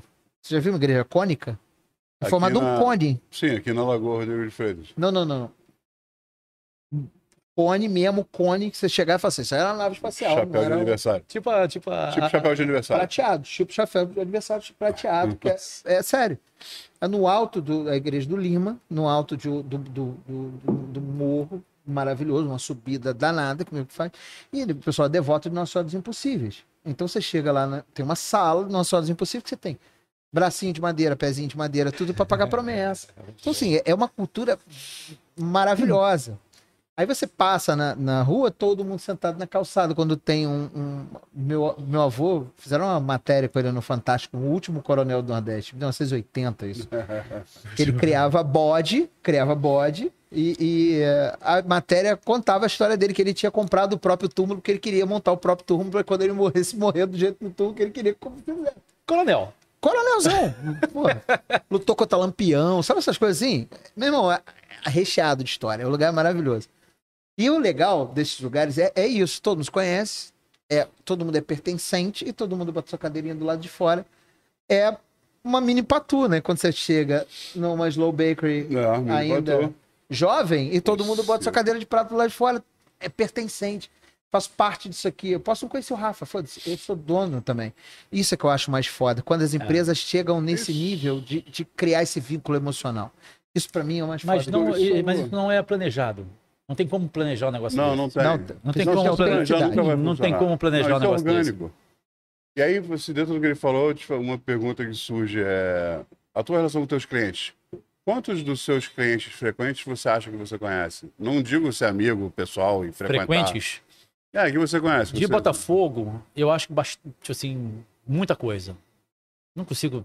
Que param pra falar com você, que você fala com eles. Isso, é Isso, óbvio. não é isso, frequentar a casa um do outro, não é, não é relação Não, não, sim, sim, sim, profunda. mas saber quem são, Sim. saber nome e tal, bastante gente. Bastante gente. Muita São gente. quantos anos totais ali em Botafogo? Quer dizer, hoje já considerando 2000 o primeiro, Aberto 2016, 16 de março de 2016. Fazendo seis anos aí. 16 anos. fazendo Quase seis seis anos. anos. Quase seis dia, anos. Sabe o dia que abriu? 16 de março. 16 de março. Então estão para mais de seis anos já. Estão seis anos e meio. Seis anos e meio. Mais até. Mas eu mais antes um. eu fazia junta local, né? Em Então os setembro. clientes também migraram da junta local para. Então ao tem. Foi um movimento muito importante para muita gente. Né? É. É um movimento É, muito importante. é- é na um verdade, movimento. para mim, na minha forma de ver a vida, é o maior celeiro das startups de. de- de- a, a- Rafa, a Rafa, né? inclusive, é, é, participava de Participava. junta local. A gente tem Quetzal na junta local, a gente tem. Porra, muita gente, cara. Aliás, se o Thiago podia me atender para vir não, aqui, é. né? Seria muito legal. É, não, eu, eu peço desculpa, eu falei foi, mas é, é um movimento. Eu lembro que eu Mas você tá tentando falar com o. Thiago, é isso? Não, já tentei algumas vezes. Ah, eu eu, vou fiz, ligar pra ele. eu fiz uma. Eu fiz uma. uma eu tive o privilégio de fazer uma, uma, um trabalho científico falando sobre ah, a ressignificação dos espaços públicos através de gastronomia que a gente passou nos, nas últimas duas décadas, né? Então a gente é, o trabalho ele se baseava no fato de que as feiras de comida, que for esse movimento das feiras de comida, ajudou as pessoas a se encontrar com esses espaços públicos que, que foram pensados urbanisticamente para serem os espaços seguros onde as pessoas poderiam se encontrar, as É, pra praças ser- e é, tal. serem ocupados é, temporariamente, né? Você passeio dia a dia. né? Exato, mas de forma segura. As pessoas Sim. se encontrariam de forma segura. E isso foi se acabando. E esse- a gastronomia ajudou a, a traçar esse caminho de volta das pessoas para esses espaços. E essa ressignificação passou por esses eventos. E a Junta Local no Rio de Janeiro teve um papel fundamental para isso acontecer. Sem ela, sem eh, as feiras da Quinta do Parque, sem as feiras da- do Campo de São Bento em Niterói, sem as Acho que o feiras. movimento de food trucks ajudou muito no, na questão do conceito, pelo menos. Exato. É um movimento que, que, graças a Deus, é, mesmo que timidamente está voltando, mas de forma consistente, existe a associação hoje, então a gente tem uma pretensão de ocupar de novo a rua e transformar esses lugares em lugares seguros, com, com alimento, com bebida, com diversão, com. com enfim, com, com motivo para você ir para lá. É, E eu, eu, estrutura. e, e- e eu, eu, eu gosto. E agora, imaginar que também que a, a comida ela acaba também fazendo isso de forma orgânica, né? Não é uma Faz. parada do tipo assim, ah, legal, tem um festival de tal cerveja no jockey, não sei o que, papapá. Entendeu? Pode Assim, ser, é, pode ser o chamariz mais foda que de repente não funciona, e às vezes você faz uma E aí, coisinha pô, e tal. você pega. É, você pega, porra, o que, que era o comuna? Que era comum. O que, que era o comuna? Né? O Comuna, é, o- e o Comuna em frente é um dos bares que naquela época que o Comuna começou, é um dos bares que mais enchia em Botafogo, que era o da esquina ali. Que era o, O Alfa. Alfa. O Alfa. O Alfa era uma loucura, aquela porra. O Alfa Tá era uma loucura. vendo? Quase que eu apanhei uma vez no Os, Botafogo. os vagabundos tudo conhece o Alfa. É, vagabundo. Então, mas, aí que tá. Tem, tem uma coisa que eu costumo. Cabidinho é muito caro, mano. Tem uma, uma coisa Eu que eu sempre costumo cerveja de falar. garrafa no Alfa, tá maluco? Em pé. A discussão. Começou a porradaria. Eu sou cozinheiro. Alô? Pobre, rapaz. É, a porrada cantando. Ih, corre! É, Cabidinho. naquela. Cabidinho é caro pra caralho. Eu costumo dizer o seguinte: faz isso, meu cabidinho. É, Cabidinho, baixa o preço. eu costumo dizer que a, a, a comida é o fio de ouro que costura a história da humanidade. Ah, eu não sei de onde eu tirei essa porra dessa frase, mas é boa pra caralho. É boa pra caralho. Porque, cara, sem- é, foi o que transformou a gente no que a gente tem enquanto dinâmica social. Não na sociedade que a gente é. Mas é, se você perguntar aquela célebre frase que ficou famosa por causa dos publicitários, Toshinho vende mais porque é fresquinho, é fresquinho porque vende mais, né? Aquela coisa é, diacrômica, eu não sei se eu usei a palavra de forma correta, mas se eu não tiver, meu amigo é, profe- é, cruzamento professor Pascoal com Mário Sérgio Partela vai me Vou dizer corrigir. que numa análise superficial, acho que foi. Foi bem de aplicado. concordância- É, de, de concordância adequada. Quem veio primeiro, se a, se a comida ou a cultura, a cultura e a comida que tem essa relação tão intrínseca, elas se retroalimentam, como a gente já usou essa palavra aqui é, no, no podcast no início, acho que de uma forma que não tem hoje como se apontar mais de onde veio. A cultura nasceu da necessidade alimentar e a, a necessidade alimentar se desenvolveu, a comida e o nosso hábito alimentar se desenvolveu pela cultura e isso acontece até hoje. Não é à toa que a gente tem os lugares tão diferentes no mundo de forma tão diferente, se comportando de formas tão diferentes, né? E até as consequências, né? Quem, quem por exemplo, a América, os Estados Unidos, né? não é América, mas Estados Unidos, que hoje tem um problema de obesidade muito sério, de saúde pública na população. É, eu não me coloco nesse patamar porque eu sou magro. É, Mentira! você. Porque aderiu mais à indústria alimentícia de forma mais é, severa. Então, você- um, um exemplo disso, né? É, você pega, por exemplo, o Nordeste, que tem um índice de. Olha só que, que, que eu vou puxar aqui. Tem um índice de acne mais do que nos outras partes do Brasil, porque tem. Por causa da condição do ambiente, mais a, a comida com uma, com uma presença de gordura muito maior, porque era o que deveria ser feito para aquela população se perpetuar, contribui para aumento de acne. Olha só como é que é isso, tudo faz diferença. E aí, quando a gente pensa em Rio de Janeiro, foi o que você falou, porra, janeiro é um mês merda fazer pão. Por causa da condição ambiental. Não é mesmo merda. O Nordeste seria um lugar bom pra fazer pão? Cara, eu não sei, acho que rola um, um- um- Rola uma maldição do sul da Bahia, que eu já tentei fazer pão no sul da Bahia já umas três vezes, meu irmão. Sempre me ferrei. É, umidade Lá é não- o que não, não- falta, calor é o que não falta. Não, Na mas verdade, é que você vai o- não, gastar o o sul grana com Bahia- o sul da Bahia é um caos, cara. Porra, a primeira vez que eu fui tentar fazer pão, fui lá, por sei que. Levei meu Levan, porra, daqui do Rio de Janeiro. Sei. Levei o Levan. E ele morreu lá. E o caralho, sei que. Não, não chegou a morrer. aí tal, porra, fui lá, fiz o pão e tal, botei lá pra fermentar, o caralho. Aí, porra, você. Ah, vou dar um tibum. Aí, porra, desci lá na praia e tal, um tibumzinho e tal, não sei o que, daqui a pouco não sei o que. Aí senta, caipirinho, caralho, não sei o que, vai lá pra porra do pão, foi pro caralho, né? Porque, porra, cheguei em casa depois, o pão já fermentou tudo e tal. Aham, E aí ele fermenta, fermenta, e aí ele meio que parece que explodiu, né? Ele, aí vira, Ele ele... colapsa. vira um brownie. Ele colapsa. O, o- termo é colapsar, ele colapsa, Sim. né? Ele tem, uma, ele tem um limite no que ele consegue sustentar de ar. Mais do que isso não, não, não, não vai, né? E aí eu, pô, fui lá no dia seguinte, falei, não, não, dessa vez vai. E aí mesma coisa, né? Ah, vou, não sei o que, tal, tal, tal, fui não sei das quantas, não, quando você vê, você tá não sei aonde, tal, não sei o que, esqueceu do pão de novo. Eu falei, meu irmão, comer tapioca nessa É, porra. vou mergulhar jeito, nessa é. porra, chega. Então, é. Chega, Bahia- chega, Bahia chega, Pão. Vamos, ver- vamos, vamos, fazer uma carajé. Fazer uma cara já. Estarei na Bahia dia 4, vou dar, um, vou dar uma palestra pro Sebrae no dia 5. Vou aproveitar 4, 5, 6 e volto 7. Vou aproveitar um pouquinho da Bahia Cinco o também. Jimmy tá na Bahia, cinco eu tô na feira agroecológica da cidade de Niterói. Cada um tem o que merece, né? Hum? Obrigado. Tudo bem? Eu queria poder botar Chama. isso aí no meu currículo. No- a feira agroecológica? Eu tô falando. eu vou, pô, eu vou me pro bem. Sebrae falar de os chefes e os ingredientes. Como é que é? Peraí. Eu faço questão de ler o título. Eu Ó, gostei. A gente tem, no final dos episódios, porque a gente agora precisa ir embora, porque a gente tá aqui há horas. peraí, peraí, peraí. A criatividade dos chefes e os ingredientes diferenciados. Ó, É o tema da minha palestra. Excelente. Da minha palestra. É, seiva de virilha de virgem que ele usa nos ingredientes. Também te amo.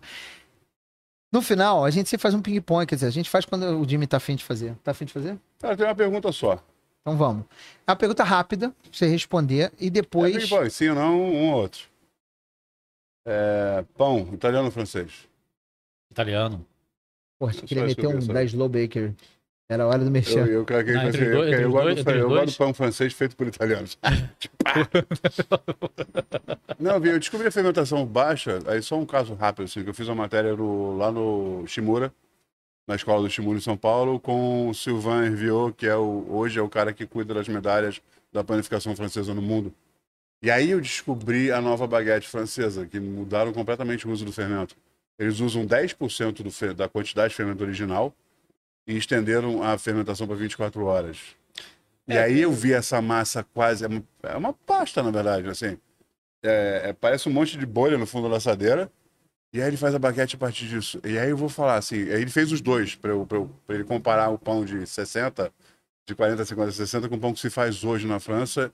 É, é, aproveitamento, rendimento e a qualidade da massa, tanto da casca quanto do interior. Os alvéolos desses pães. E aí ele me perguntou, porque aí a gente conversou antes da matéria, aí ele perguntou na matéria. É isso, aí eu falei, cara, esses alvéolos, aí ele perguntou, servem, é, servem para quê? Eu falei, para passar mais manteiga.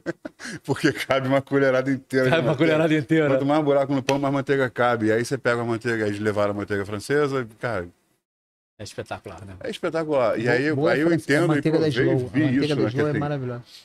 E aí eu vou lembrar de novo, assim, que eu, eu acho que para quem não viu, é muito importante, por todos os motivos do mundo, assistir o desenho Ratatouille para entender um pouco de, de organizacional, de comida e, e de, de uns detalhezinhos que são falados no filme que são tão importantes, tão sérios e tão verdadeiros. A qualidade do pão é definida pelo som que ele faz. E a menina fala, a cozinheira fala, a sinfonia, é, The Symphony of Crackle. E ela pega o pão, bota no ouvido e quebra a massa. Essa é a hora que você sabe que o pão tá com um resultado fantástico, porque a casca faz o barulho certo. Cara, os italianos chamam isso de canto do pão. Canto do pão. É, Symphony of Crackle. É. é. E só que você não precisa apertar. Hum, Tirou do forno, ele começa. É lindo. Peraí, como é que ele faz? Faz de novo aí. Só pra mim. é, ele faz que é o processo de expansão e tal. É, a expansão É. e contração da massa. dentro- Cara, assim, aí ela faz porque o pão já tá na prateleira, ela pega pra mostrar pro linguine e fala Symphony of Crackle. Aí, crack, aí ele faz assim. Cara, eu acho assim, se você Sabe não eu viu o Ratatouille, eu olhe não- com esses olhos de entender o que, que é o organizacional de uma cozinha francesa. Então, tá todo mundo descrito, plongé, associé, a, a hierarquia da cozinha, o processo de produção e esses detalhezinhos que parecem bobagem que ela tá contando para ele, são sérios, são verdadeiros. Todos eles são fontes é, de verdade da nossa gastronomia. Eu não assisti Ratatouille. Veja, Eu preciso ver. eu, eu, eu, É. eu minha peço namorada, minha, você minha ver. namorada toda hora fala assim, cara, você precisa assistir Você precisa Ratatouille. ver, cara, porque assim, é... e parece bobagem, isso é um momento do, do É. desenho, mas é um momento que pra mim fez muita diferença em entender. Eu nunca tinha pensado no pão como som. Eu passei a prestar atenção por causa desse é desenho. maravilhoso. E aí toda vez que eu falo, eu pego o pão, olha, aí todo mundo que faz o pão, quer dizer, que me dá um pão de presente, ou que eu compro um pão e eu faço isso, a pessoa sorri, parece que eu entendo de pão, É. mais do que parece, do que eu realmente entendo. De comer pão. Ele entende bem de comer Entendo pão. bem de comer pão. Fiz algumas coisas, assim. Ah, uma pergunta de curiosidade. Você tem loaf? Você tem é, o pão feito em forma? Pão Tenho. plus vita? Tenho. Tem um Plus Vita feito de fermentação natural. É, 100% eu só- de fermentação natural, sim. Sério? Sim, daquele molinho, meu irmão. Aquele de. Aquele... a- Esse aí eu Porque- fiz é, a partir de memória afetiva mesmo. Porque o hambúrguer começou nesse pão. Ah, sério? Sim. Sério. O loaf of bread. O... Que é o Pullman. em mil- a gente está falando de Que é, 1851. o, que é o Pullman Bread, que era feito É nos Pullman Bread, vagões, nos vagões da. da, da- Exatamente é. esse pão, que era o grande pão que tinha, que você É, encontrava em exatamente. feiras. É. O hambúrguer surgiu em 1850, 1851. Uhum. Então era o único pão que existia. Então o hambúrguer vinha no pão quadrado, que era o pão É, que Cara, tinha. isso é fantástico. O pão tem muita 100 história, anos gente. depois, o 1800 pão mudou para do 1850 a 51. Surgiu o hambúrguer. 50, 51 nem tinha ainda fermento biológico. Não, É. era tudo fermentação natural. Era tudo. Estava sendo inves- inventado o Inclusive, fermento acho que biológico, por- imagino que não. que não é. Loaf of bread. Rafa, pra gente terminar, muito bacana. eu preciso fazer três perguntas pra você, porque eu fiz essa pergunta pra todos os convidados e eu tô fazendo um placar para agora, durante esse período que a gente vai ficar sem fazer conteúdo ao vivo. Eu quero botar esse placar no ar. Tá. Pra então- Copa. É tipo a nossa Copa. Tá. Copa Foodtopia, tá? Eu preciso fazer três perguntas pra você, eu quero que você me responda do fundo do seu Eu coração. Primeira Copa. dela. Feijão por cima ou por baixo do arroz? Por cima. Cara, eu não consegui achar um psicopata. Quer dizer, eu tinha um psicopata Um, baixo. é, ou seja, você achou um Isabel e ele era psicopata. Ah, Ah, não, mas do lado é quem tá em cima do muro. Feijão do lado é a mesma coisa que ficar em cima do muro. do lado, eu não quero entrar nessa briga. Esse é pessoal. Doce de leite mineiro, claro ou escuro argentino? É foda essa, Porra, é foda. doce de leite mineiro, sempre de preferência mais escuro, né? Não tinha essa opção. Tinha, Mas agora é, é ele igual botou o feijão. do lado. agora, agora, agora fudeu. Igual Eu- feijão do botou lado do feijão arroz. do lado do arroz. desculpa. Não, não precisa se desculpar, não. Eu tô esperando alguém, que assim, o feijão do, em cima ou embaixo, no ramequim. Daqui a pouco alguém vai alguém vai Alguém vai falar. Alguém vai falar. Agora a pergunta que é a seguinte: isso gerou uma discussão filosófica enorme aqui no podcast e, e eu acho que isso, inclusive, tem uma, po- uma importância sociocultural fodida. A coxinha começa a comer pelo bico ou pela bunda? Pela bunda, né, cara? Viu? Não, pô. Igor falou Hã? nada. Cara, aquele bico foi feito, ele encaixa nos seus Na- dedos. nos ele dedos, foi nos feito dedos, pra é. isso. Mas você por que, você tá brigando bunda. comigo? Como Eu tô falando assim, diferente. eu sou designer. E outra, é mais fácil de botar pimenta logo no começo. Claro. E você consegue colocar mais pimenta. Consegue botar mais Porque a pimenta. superfície é maior. Exatamente. Mas você, Só a, a tem cremosa vantagem. só pelo a lado. forma segue a função. Pelo a coxinha lado é bicuda pra você pegar a coxinha e encaixar nos seus dedos. Olha aqui, ó. É o formato você colocar a coxinha aqui. Como A é que é o formato, aqui. Bota aí na câmera pro pessoal ver aqui, ó. Entendi. Não é assim, Ah, entendi. não. É assim, ó. É diferente disso. É assim. A coxinha tá aqui, a bunda fica em cima, cabe mais pimenta, você pode bater uma mordida maior. Você vai pegar, aí dependendo de quem fabricou a coxinha, a proporção de massa aí, recheio, decente. É. Na primeira O ideal mordida é você já mínimo- sabe se aquilo ali deu o certo ou ideal não. é no né? mínimo 60-40. Tem essas coxinhas novas sem massa. 60, 60 recheio, Recheio, 40 40 A massa de preferência cozida no caldo da galinha que foi Eu assada. não sou- Claro. eu não De sou, preferência, não, obrigatoriamente. Não, tem gente que não faz. eu não olha sou, eu não sou fã de coxinha. Mas, tipo assim, eu gosto de comer algumas coxinhas assim especiais. Ah, Tá, porra, tá, não. beleza. Você não é fã de coxinha? Vambora. Cara, tô Qual que é a melhor coxinha de São Paulo? Hã? A melhor coxinha de São Paulo. Tem uma menina que mora ali no Cara, jardim. Tem, Não, tem uns escalando. não, tem. Sempre tem, eu nunca vou lembrar o nome, mas tem. Cara, tem a coxinha da tiazinha sempre, tá? Mas aí tem o frangó, tem, tem aquelas coxinhas veloso, frangó, tem aquelas marcas. Veloso, você acha uma, uma coxinha boa? Mais ou menos. Eu prefiro me abster de comentários. Tá bom. Frangó, eu, frangó eu achei bom. Eu fui uma vez, uma vez só.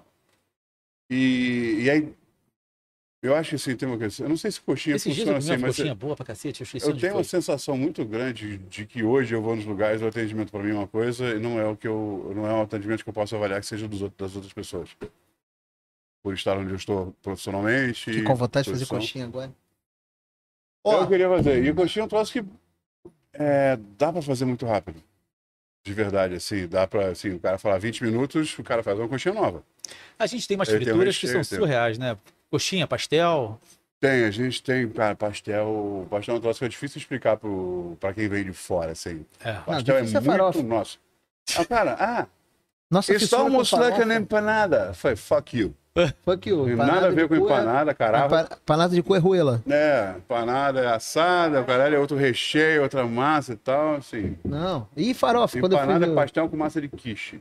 eu, eu trabalhei muito para a equipe americana de vela durante pré- antes da Olimpíada, Olimpíada e Ah, faz tempo que você não fala isso. Não, pastel não, mas farofa. Hã? Farofa, que é foda. Você- eu Com tive um desprazer. Eu peguei, eu tava ciceroneando uma época um produtor de Beverly Hills que veio fazer, gravar algumas coisas e conhecer mercado, reuniões. Aí me pediram para levar ele para bares famosos, né? E restaurantes lá. Enfim, levei churrascaria, levei as coisas que ele queria ir. Aí eu levei, trouxe ele para um samba na Lapa.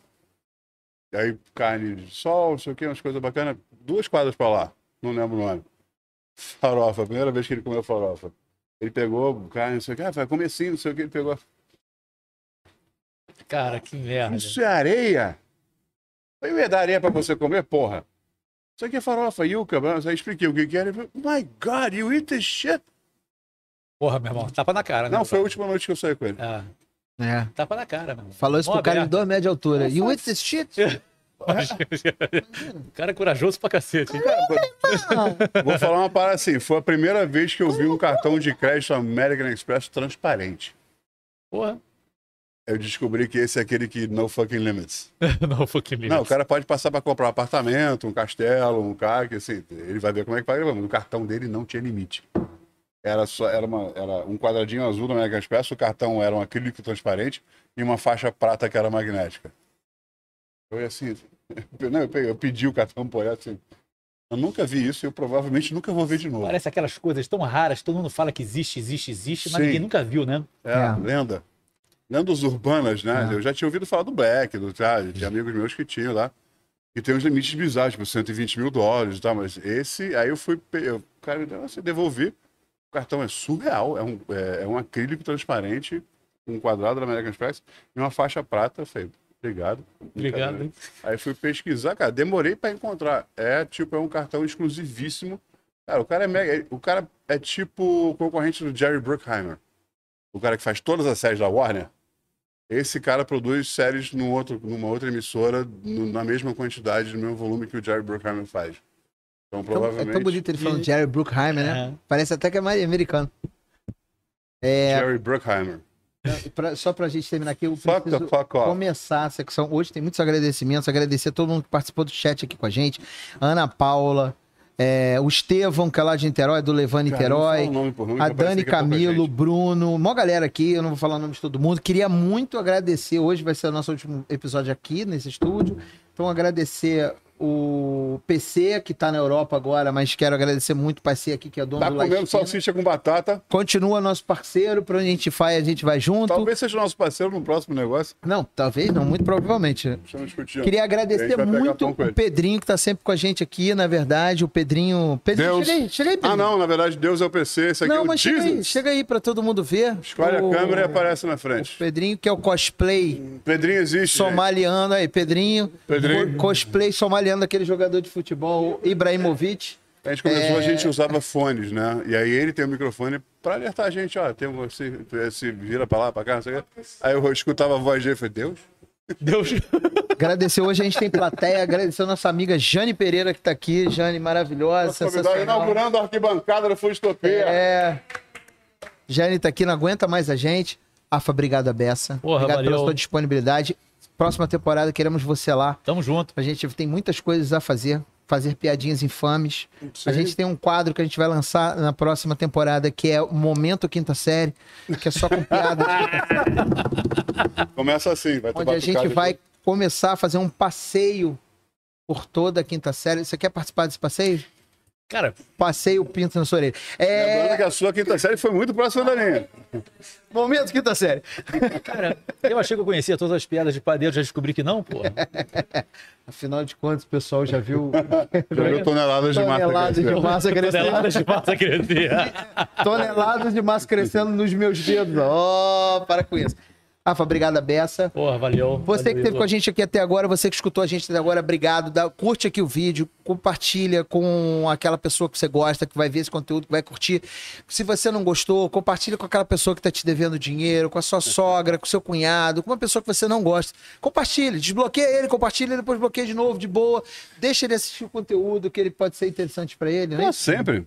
Não é legal? Pra quem você gosta, divulga gostando. Pra quem você não gosta, manda o link e sai correndo. Só de sacanagem. Só de E sacanagem. sabe só de Só de sacanagem. Sabe sacanagem. aquele WhatsApp que entra só para te cobrar? Então manda, não É isso aí. Meu, tem problema nenhum. Fica aí, duas horas e meia, vagabundo. É, se for de você. É, mas Todas as marcas e e parceiros, tanto os nossos quanto do Rafa, estão aqui embaixo do vídeo. Não esqueça de clicar Exatamente. e conhecer e seguir essas pessoas. porque o trabalho de quem fornece para o Rafa é fundamental para a gente mudar muita coisa conceitual.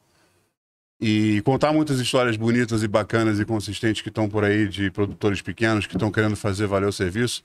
Quanto mais a gente consumir desses caras, mais esse mercado cresce e menos a gente paga pelo produto deles, porque fica mais fácil para todo Fica mundo. mais fácil. Então, se você incentivar e comprar de alguém pequeno perto de você, são duas coisas. Incentiva a sua preguiça, você não tem que ir longe.